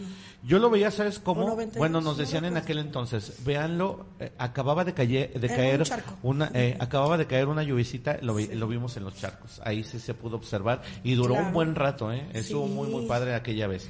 Así es que bueno, y te pues, daban trucos así que el espejito y no Sí, creo que te ponían Sí, en aquel entonces así se hacía, pero bueno, pues ahora ahora sí se está pidiendo que sea de otra manera para que no se vaya a confiar, ¿verdad? Pues sí. Lisa Romero, tenemos invitadasas. Invitadas también de lujo y nos encanta recibir aquí a una gran amiga de Noticiero 2.9 que es Rosy Mesa. Rosy, buen día, bienvenida. recibimiento, gracias. Gracias. Y también está con nosotros, empresaria también, Nora Rosales. Nora, muy buen día, bienvenida. Ya te iba a decir buenas tardes. Sí, ¿verdad? Ya es te levantas, muy tarde. Te levantas muy temprano. Sí, exacto, ya para nosotros tarde, bienvenida. Muchas gracias. Y pues viene a platicarnos de lo que están haciendo como mujeres empresarias destacadas. Si te parece, empezamos con con Nora para que nos platiques lo que están haciendo, porque ustedes forman parte de MEMAC, una de las asociaciones de mujeres empresarias, y se están manejando pues importantes proyectos. Exacto. Muchas gracias, Lizeth. Sí, mira, ahorita estamos, eh, estoy en el equipo de Rosy Mesa, que está es de candidata a la presidencia de MEMAC próximamente. Y el por qué la estoy acompañando es porque eh, Rosy siempre ha sido una persona íntegra completamente. Desde que yo entré a la asociación hace tres años, siempre está, ha estado ahí ayudando a todas las socias. A mí me ayudó desde que inicié. Y, me ha tendido la mano para muchas cosas, ¿no? Independientemente de que esté en campaña, Rosy siempre ha sido así. Eso es lo que a mí me motivó mucho a estar en su equipo. Y, y, ustedes como mujeres están ahorita enfrentando un proceso o atravesando un proceso en MEMAC de renovación de la presidencia. Y entonces, eh, tengo entendido, varias de ustedes dicen, Rosy es la indicada y hay que apoyar a Rosy para que llegue a ser la presidenta y dirija los destinos de las mujeres empresarias de Aguascalientes. Así es. Una de las, de las cosas también que me llamó mucho la atención es que Rosy, como buena empresaria, su plan estratégico está basado en una metodología con objetivos SMART no son promesas de campaña, sino que todos sus objetivos y todas las acciones que está proponiendo son completamente alcanzables y medibles. Entonces eso, eso a mí me da mucha seguridad de que se van a poder cumplir y no solo estar diciendo ciertas promesas de campaña que tal vez no se cumplan. Y justamente, Rosy, estamos ya a unos días. Bueno, nos anunciaste aquí en exclusiva, eh, en un tanto en el programa que veniste la vez pasada como un video que grabamos posterior, eh, que, que, justamente pues te, te, destapabas y ibas a buscar la presidencia de MEMAC y estamos, se pasó el tiempo volando, platicábamos el otro día, oye, pero ¿qué no era hasta octubre? No, pues es que ya faltan dos semanas, unos días. Qué impresionante, Rosy ¿Cómo ha ido estos días, pues esta carrera por, por la presidencia de MEMAC y el apoyo que has, que has tenido a lo largo de esta campaña? Así es, pues muchísimas gracias. Es, correcto, te, te, di la exclusiva. Eh, y fíjate que muy contenta, muy, muy emocionada de verdad por, por este nuevo reto, este proyecto. Y sobre todo también, ¿sabes qué? Que el equipo que, que me acompaña, que es este eh, por ejemplo, son pues, nueve secretarías, la vicepresidenta y, y, todo el respaldo que también hay detrás de, nuestras este, socias, que de alguna manera tomamos nosotros en cuenta a todas para este plan de desarrollo que, que, pretendemos llevar a cabo en, en este, en, en MEMAC. Entonces, pues sí, ahorita tenemos la, la, encomienda de ser el, plan de desarrollo 2023-2025, un plan muy ambicioso y como lo acaba de decir mi, mi amiga y compañera este, socia Nora Rosales, son medibles, son metas alcanzables que, que, tenemos, también tienen un periodo, o sea, no son promesas de campaña, sino que son cosas que incluso ya venimos este, elaborando como las alianzas, por ejemplo, ¿no? Alianzas este, tanto en cámaras este, empresariales, etcétera, Organizaciones. ¿Tienes un plan estratégico? Este, conformado, tengo entendido, de, de, varios ejes, ¿verdad? Así es, son siete ejes estratégicos. Obviamente aquí nos enfocamos muchísimo en lo, lo, que es la parte interna de las socias, la comunicación organizacional, el impacto estratégico. Eh, tenemos las alianzas, por ejemplo, en este caso, las alianzas eh, ya se venían haciendo, obviamente queremos darle también seguimiento a todo lo que ha funcionado, y que nuestra eh, anterior administración ha dejado también muy, muy alto este, la, vara. Entonces, eh, queremos continuar con ello, ver también las, todo lo que sea mejora y ver las áreas de oportunidad para poder nosotros este, implementar varias estrategias. ¿no? En ello tenemos también periodos que te, te comento. Entonces, las alianzas no solamente son locales, sí, sino a nivel regional, nacional y de manera internacional tenemos también ya esas, esas alianzas, o sea, no, no las vamos a buscar, ya las tenemos. Exacto, que justamente quienes vieron la otra entrevista, platicábamos en aquel entonces de estas oportunidades que se te, pues, ha puesto la vida, se han ido presentando, obviamente por tu capacidad, obviamente es por eh, tu forma de ser, tu integridad, pero que la vida te está presentando, yo creo que un 2023 como muy maravilloso y te hizo precisamente conectarte con gente de Fuerza Migrante y ahí has estado trabajando también grandes proyectos y con ellos conociendo más gente. Claro, y, van de la mano, fíjate que eh, aquí por lo que yo también he aceptado estar en Fuerza Migrante, que es este un organismo que, que es eh, sin fines de lucro y que ayudas al prójimo, pero va muy de la mano porque, por ejemplo, aquí me están pidiendo ser la representación, este representante de lo que es mujer y, y lo que es también el tema empresarial y muchos otros temas. Entonces, en este caso, por ejemplo, va de la mano con MEMAC. O sea, no es algo que sea diferente, sino que al contrario, va a ser algo que se va a venir, exacto, sumando y fortaleciendo también lo que es la asociación. Vamos a ser, digo, de alguna manera la, primera asociación y el primer este, de, mujeres, por ejemplo, que tengamos estas alianzas con una organización internacional, este, como lo es Fuerza Migrante, con presencia este, en, muchos este, estados y, ciudades de, tanto del, del, extranjero como aquí en México.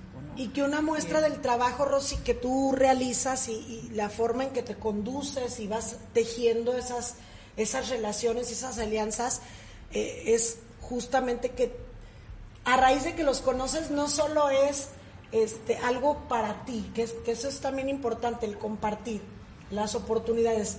No se queda para ti o para tu empresa, sino que vas eh, estableciendo una manera de trabajo sin ser presidenta y eh, empiezas a trabajar proyectos importantes y ahorita ya cada vez recibes más em, oportunidades por parte de Fuerza Migrante. Sí, así es, Elis. Yo muy agradecida precisamente eh, eh, con todo esto que me está pasando, con Dios, con el universo y con las personas que están poniendo su confianza este, y, vamos de alguna manera todo su apoyo eh, hacia conmigo. Y una de las, de las razones por las cuales a mí me, este, me impulsó a, llevar también la dirección de, de MEMAC es esto, es compartir precisamente con todas nuestras socias todo lo que está sucediendo y todo lo que podemos hacer juntas, porque claro que todas tenemos proyectos, pero vamos a hacerlo de una manera ordenada, medible y que podemos eh, potenciar eh, MEMAC, eh, te digo, no solamente en lo local, sino a nivel regional, estatal e internacional.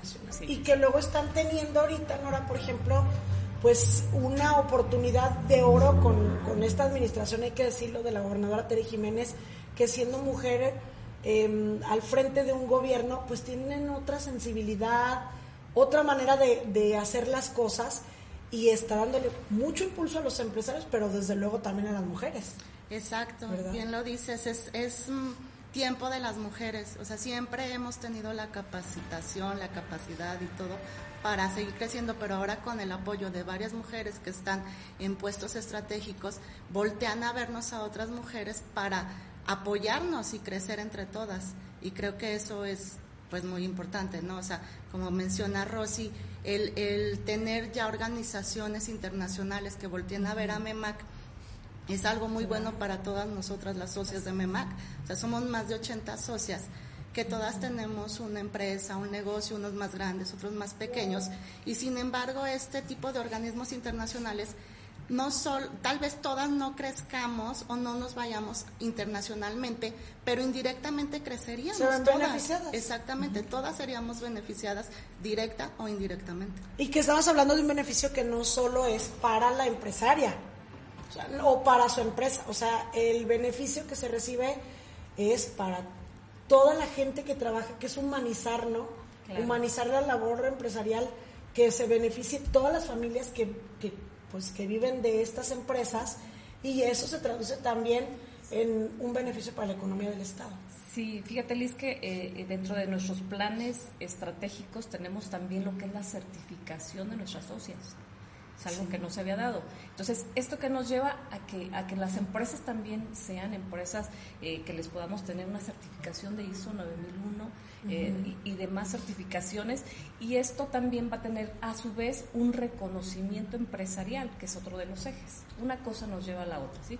Un reconocimiento empresarial en el que, este, pues, quienes sí terminaron esa capacitación, quienes sí tuvieron ese, ese esa valía, vamos a de decir, porque a veces nos quedamos atrás en la tecnología, lo platicábamos hace un momento, esa valía de decir, sí, yo, yo quiero avanzar, quiero eh, prepararme, quiero cada vez estar mejor. ¿Por qué? Porque por ende tu empresa va a estar y tu, y tu gente, tu círculo que tú manejas también, ¿no?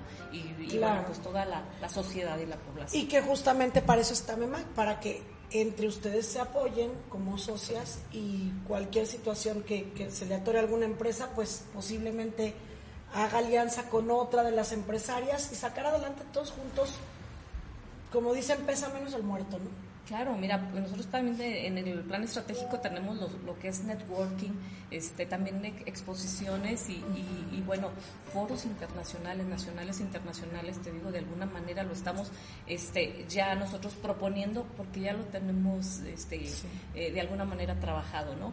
Y por ejemplo, con el uso también de, las tecnologías, pues lo platicábamos, este, el, no quedarnos atrás, a veces nos da miedo, ¿sabes? Este, el, el, decir, voy a avanzar, voy a, voy a tener el uso de la tecnología. Aquí, por ejemplo, Nora Rosales, que es la creadora de, la página de intranet en, en MEMAC, queremos darle ese seguimiento y, ese impulso también eh, para que no tengamos ese miedo a manejar estas herramientas y que podamos profesionalizarnos también y tener de una manera asertiva toda la comunicación este, que debemos de tener y la información entre nosotras mismas. No, pues traes, traes un muy buen plan de, de trabajo y pues desearte toda la suerte, Rosy, que estamos seguros, bueno, yo, yo, ya te vi ahí, ¿verdad? Y estaremos presentes cubriendo. Obviamente hay que esperar los tiempos, hay que llevar a cabo un proceso de elección. ¿Cuándo va a ser?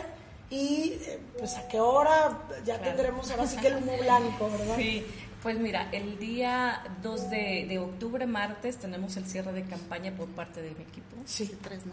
El, el 3, perdón, martes 3. Sí, martes, sí. 3. martes 3 tenemos el, el, cierre de, de, campaña. Este, eh, aquí te, te, puedo decir, y muy orgullosa de decirte que tenemos desde el primer día que nos indicaron que teníamos que tener un consejo armado y presentarlo ante la Asamblea y un proyecto, este, pues quiero decirte que orgullosamente mi equipo me respalda, tenemos esa, ese plan estratégico que presentamos junto con todo nuestro, nuestro equipo y lo tenemos, estamos trabajando, o sea, ha sido en base, este, este plan de, desarrollo ha sido este, precisamente con todas las socias, ha habido invitaciones a todas para que podamos armar ese plan estratégico, porque necesitamos ver las necesidades de cada socia y de cada empresa que lidera. Entonces, estamos tomando aquí en cuenta a todos y como, como bien lo decíamos, con este el método también que es eh, SMART, que es medible, ¿no? Eh, y bueno, el día 5 viene siendo, jueves 5, viene siendo lo que es la votación. Eh, y bueno, ya sería mismo, sabemos, ¿no? Temprano, por la mañana. Por la mañana, así es. Y la pues cita es muy temprano. ya estarán por ahí. Estaremos, estaremos dando aquí la información y desearte toda la suerte a ti, a, a todo el las empresarias que conforman tu equipo, el comité, y pues vienen cosas muy buenas para, para, las, para las que somos mujeres empresarias.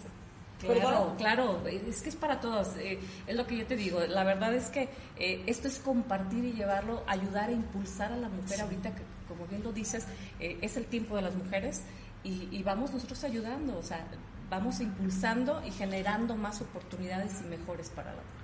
Pues Rosy, gracias por acompañarnos. Rosy Mesa, Nora Rosales, gracias por acompañarnos y muchas gracias por la invitación y por el espacio. Gracias.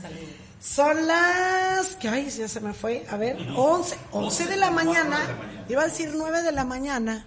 11 con 4 de la, mañana. La falta de costumbre, ¿verdad? 11 con 4 y nos vamos con más información, Ramón.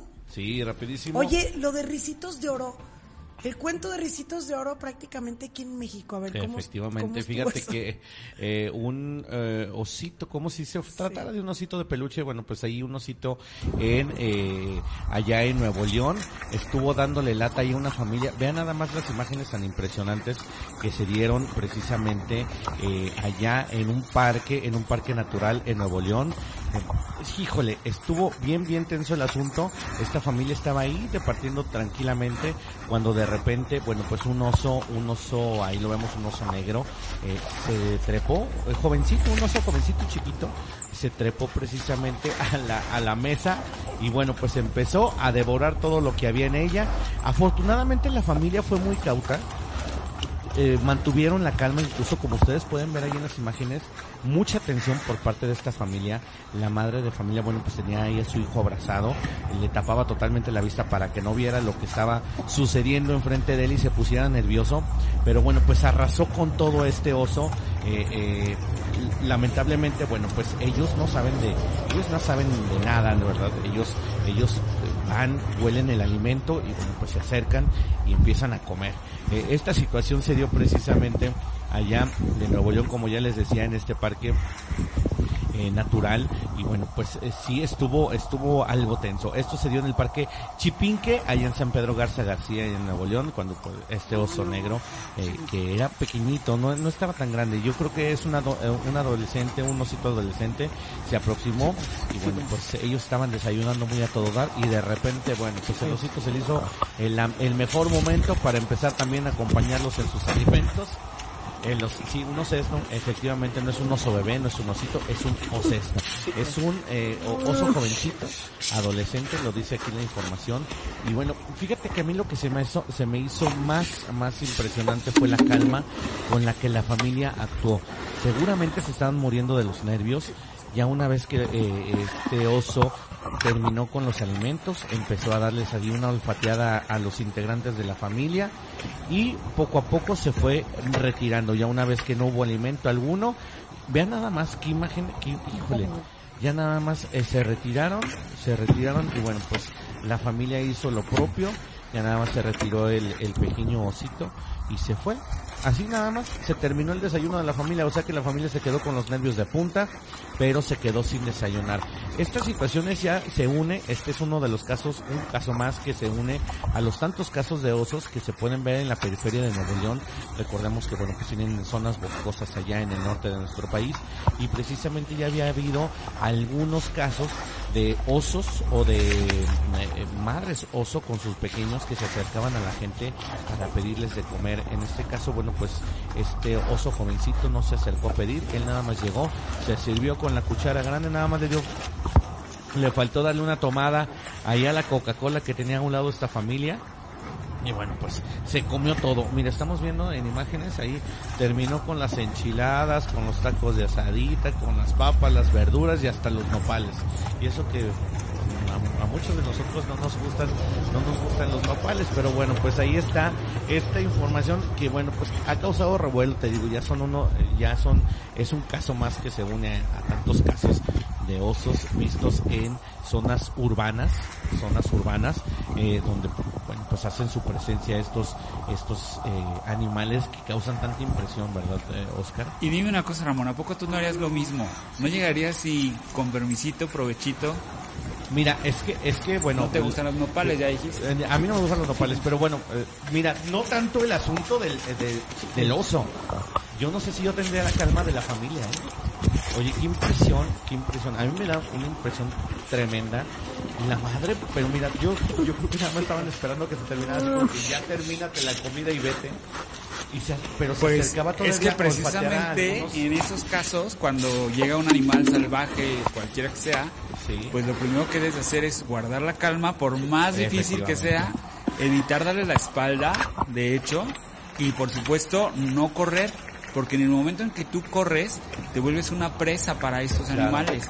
Entonces además ellos lo por instinto van a correr, van a correr tras de ti hasta alcanzarte. Entonces las eh, recomendaciones obviamente es pues no gritar, guardar la calma, mantenerse quieto y de hecho estar de frente y en ocasiones aparentar ser más grande que el animal, ya sea con tu propia ropa, hacer los brazos hacia arriba y la ropa abrirla para que el animal te vea a ti grande y tenga miedo, pero pues en este caso la verdad es que se comportó pues él tenía nada más un poquito de hambre y dijo con permiso, déjenme probar qué cosas tienen por aquí y a disfrutar de ellas. Oye, y fíjate, y se echó su buen taco porque se echó la comida de todos. Es lo que, es lo que te decía desde, desde un principio, que pues nada tonto llegó y arrasó con toda la comida.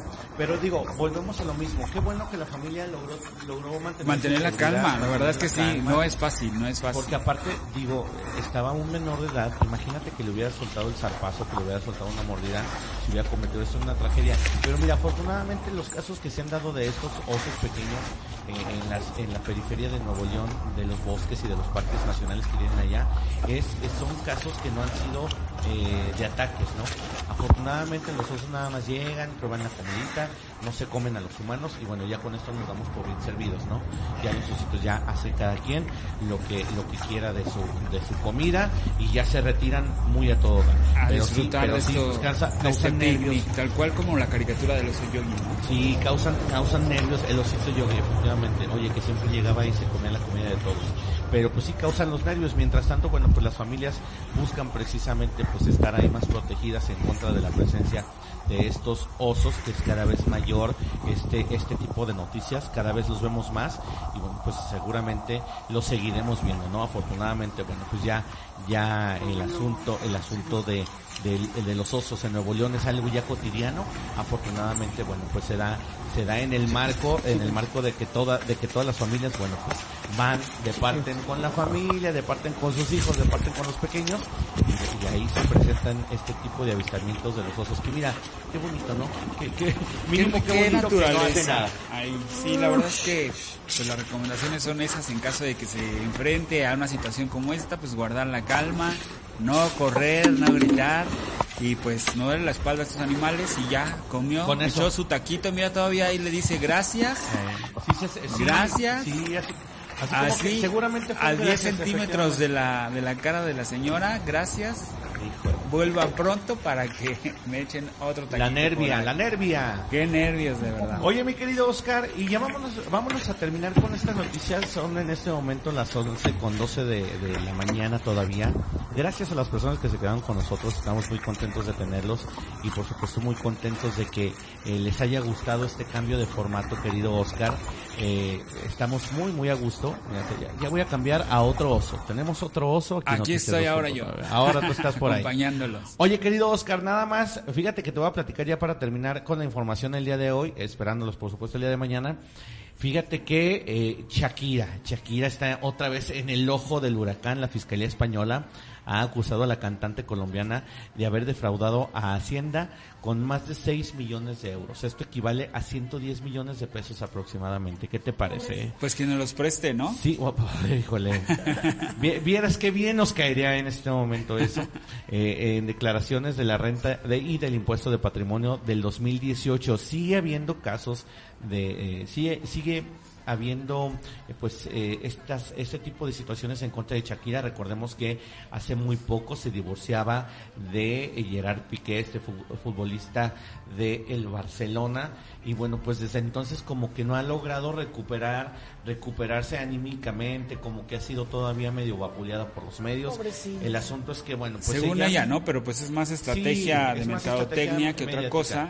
Mira, incluso la canción que les vamos a poner a continuación, que es una ¿Qué canción es con la que nos vamos a fea, despedir o qué? Fea. Ah, la nueva que Es una tortura, te matas de sola, sola y no tienes ni una escritura. Dicen por ahí que no hay mal, que más de 100 años dura. Pero ahí sigue mi ex suegro que no pisa sepultura. Era un niño que lo... O sea, se le, No. se le, se le aventó en contra del ex suegro. Y yo, creo, y yo creo que también forma parte de esta, de esta, pues, de esta dinámica que ha tenido Shakira a partir de que se divorcia de, de Gerard Piqué. Sigue, sigue en controversia, sigue con sus letras, este, pues, Es escandalosas que le pegó contra. con este, ¿cómo se llama? ¿Con quién será? Eh, La ¿Con canción. Bizarrap? Con Bizarrap y ya agarraron, creen que esa es la forma Ya agarró hilito, ya agarró. Pues mientras esté facturando, yo voy a seguir con estos temas y mientras estemos escuchando y consumiendo esta música, pues ella va a estar muy feliz. No, pero qué, qué tremenda la cosa, qué tremenda la cosa porque eh, hemos estado nosotros viendo esta evolución que para muchos es involución porque mira, Sí. qué diferencia de esta Shakira que canta este tipo, ahora creo que está co- entrando a los corridos bélicos o tumbados, no sé qué sea, y bueno, pues antes como, mira cómo la teníamos, Tan bonita. tan bonita, tan hermosa la querida Shakira en aquel entonces, por allá de los fan, ¿eh? 90s, 2000 este, la- sí, yo era fan, yo era fan de Shakira, Bruta Ciega Sordomuda. Pero bueno, pues ahora, ahora con esta nueva imagen y con estos nuevos escándalos. Así, bueno, pues eh, el Ministerio de Público Español eh, ha, dicho que esta querella se presentó ante- hace tres meses en contra de la artista, ya notificada en su domicilio de Miami, lo que dio pie, bueno, pues a que un juzgado de eh, Esplugues en eh, Llobregat, ok, de Llobregat, en Barcelona, abriera una segunda causa contra ella por delitos contra la hacienda pública. Sigue, sigue el asunto de hacienda de Shakira, no se puede quitar ese peso de encima y bueno, pues será juzgada a partir del próximo 20 de noviembre en la audiencia de Barcelona por defraudar con 14.5 millones de euros entre los años 2002 y 2014 en otra causa que también se inició por una querella de la Fiscalía de Delitos Económicos allá en la ciudad española. Así es que, pues lamentable esta situación, siguen saliéndole los trapitos al sol a la querida Shakira, que bueno, pues se sigue convirtiendo en otra Shakira que no es, que no es la de Que no era. que no es, ¿verdad? Pues ahí está esta información lamentable. Esperamos este que pues la libre, la pobre de Shakira. Ahora sí, Lisa Romero, ya, ya sí con nos nosotros. vamos, Eh, Vámonos. Porque ya se hambre. Vámonos. ¿Verdad? Ya Sale una, mestiza, una, una tortilla, sale mestiza, sí, aquí nuestro querido Oscar Geronis.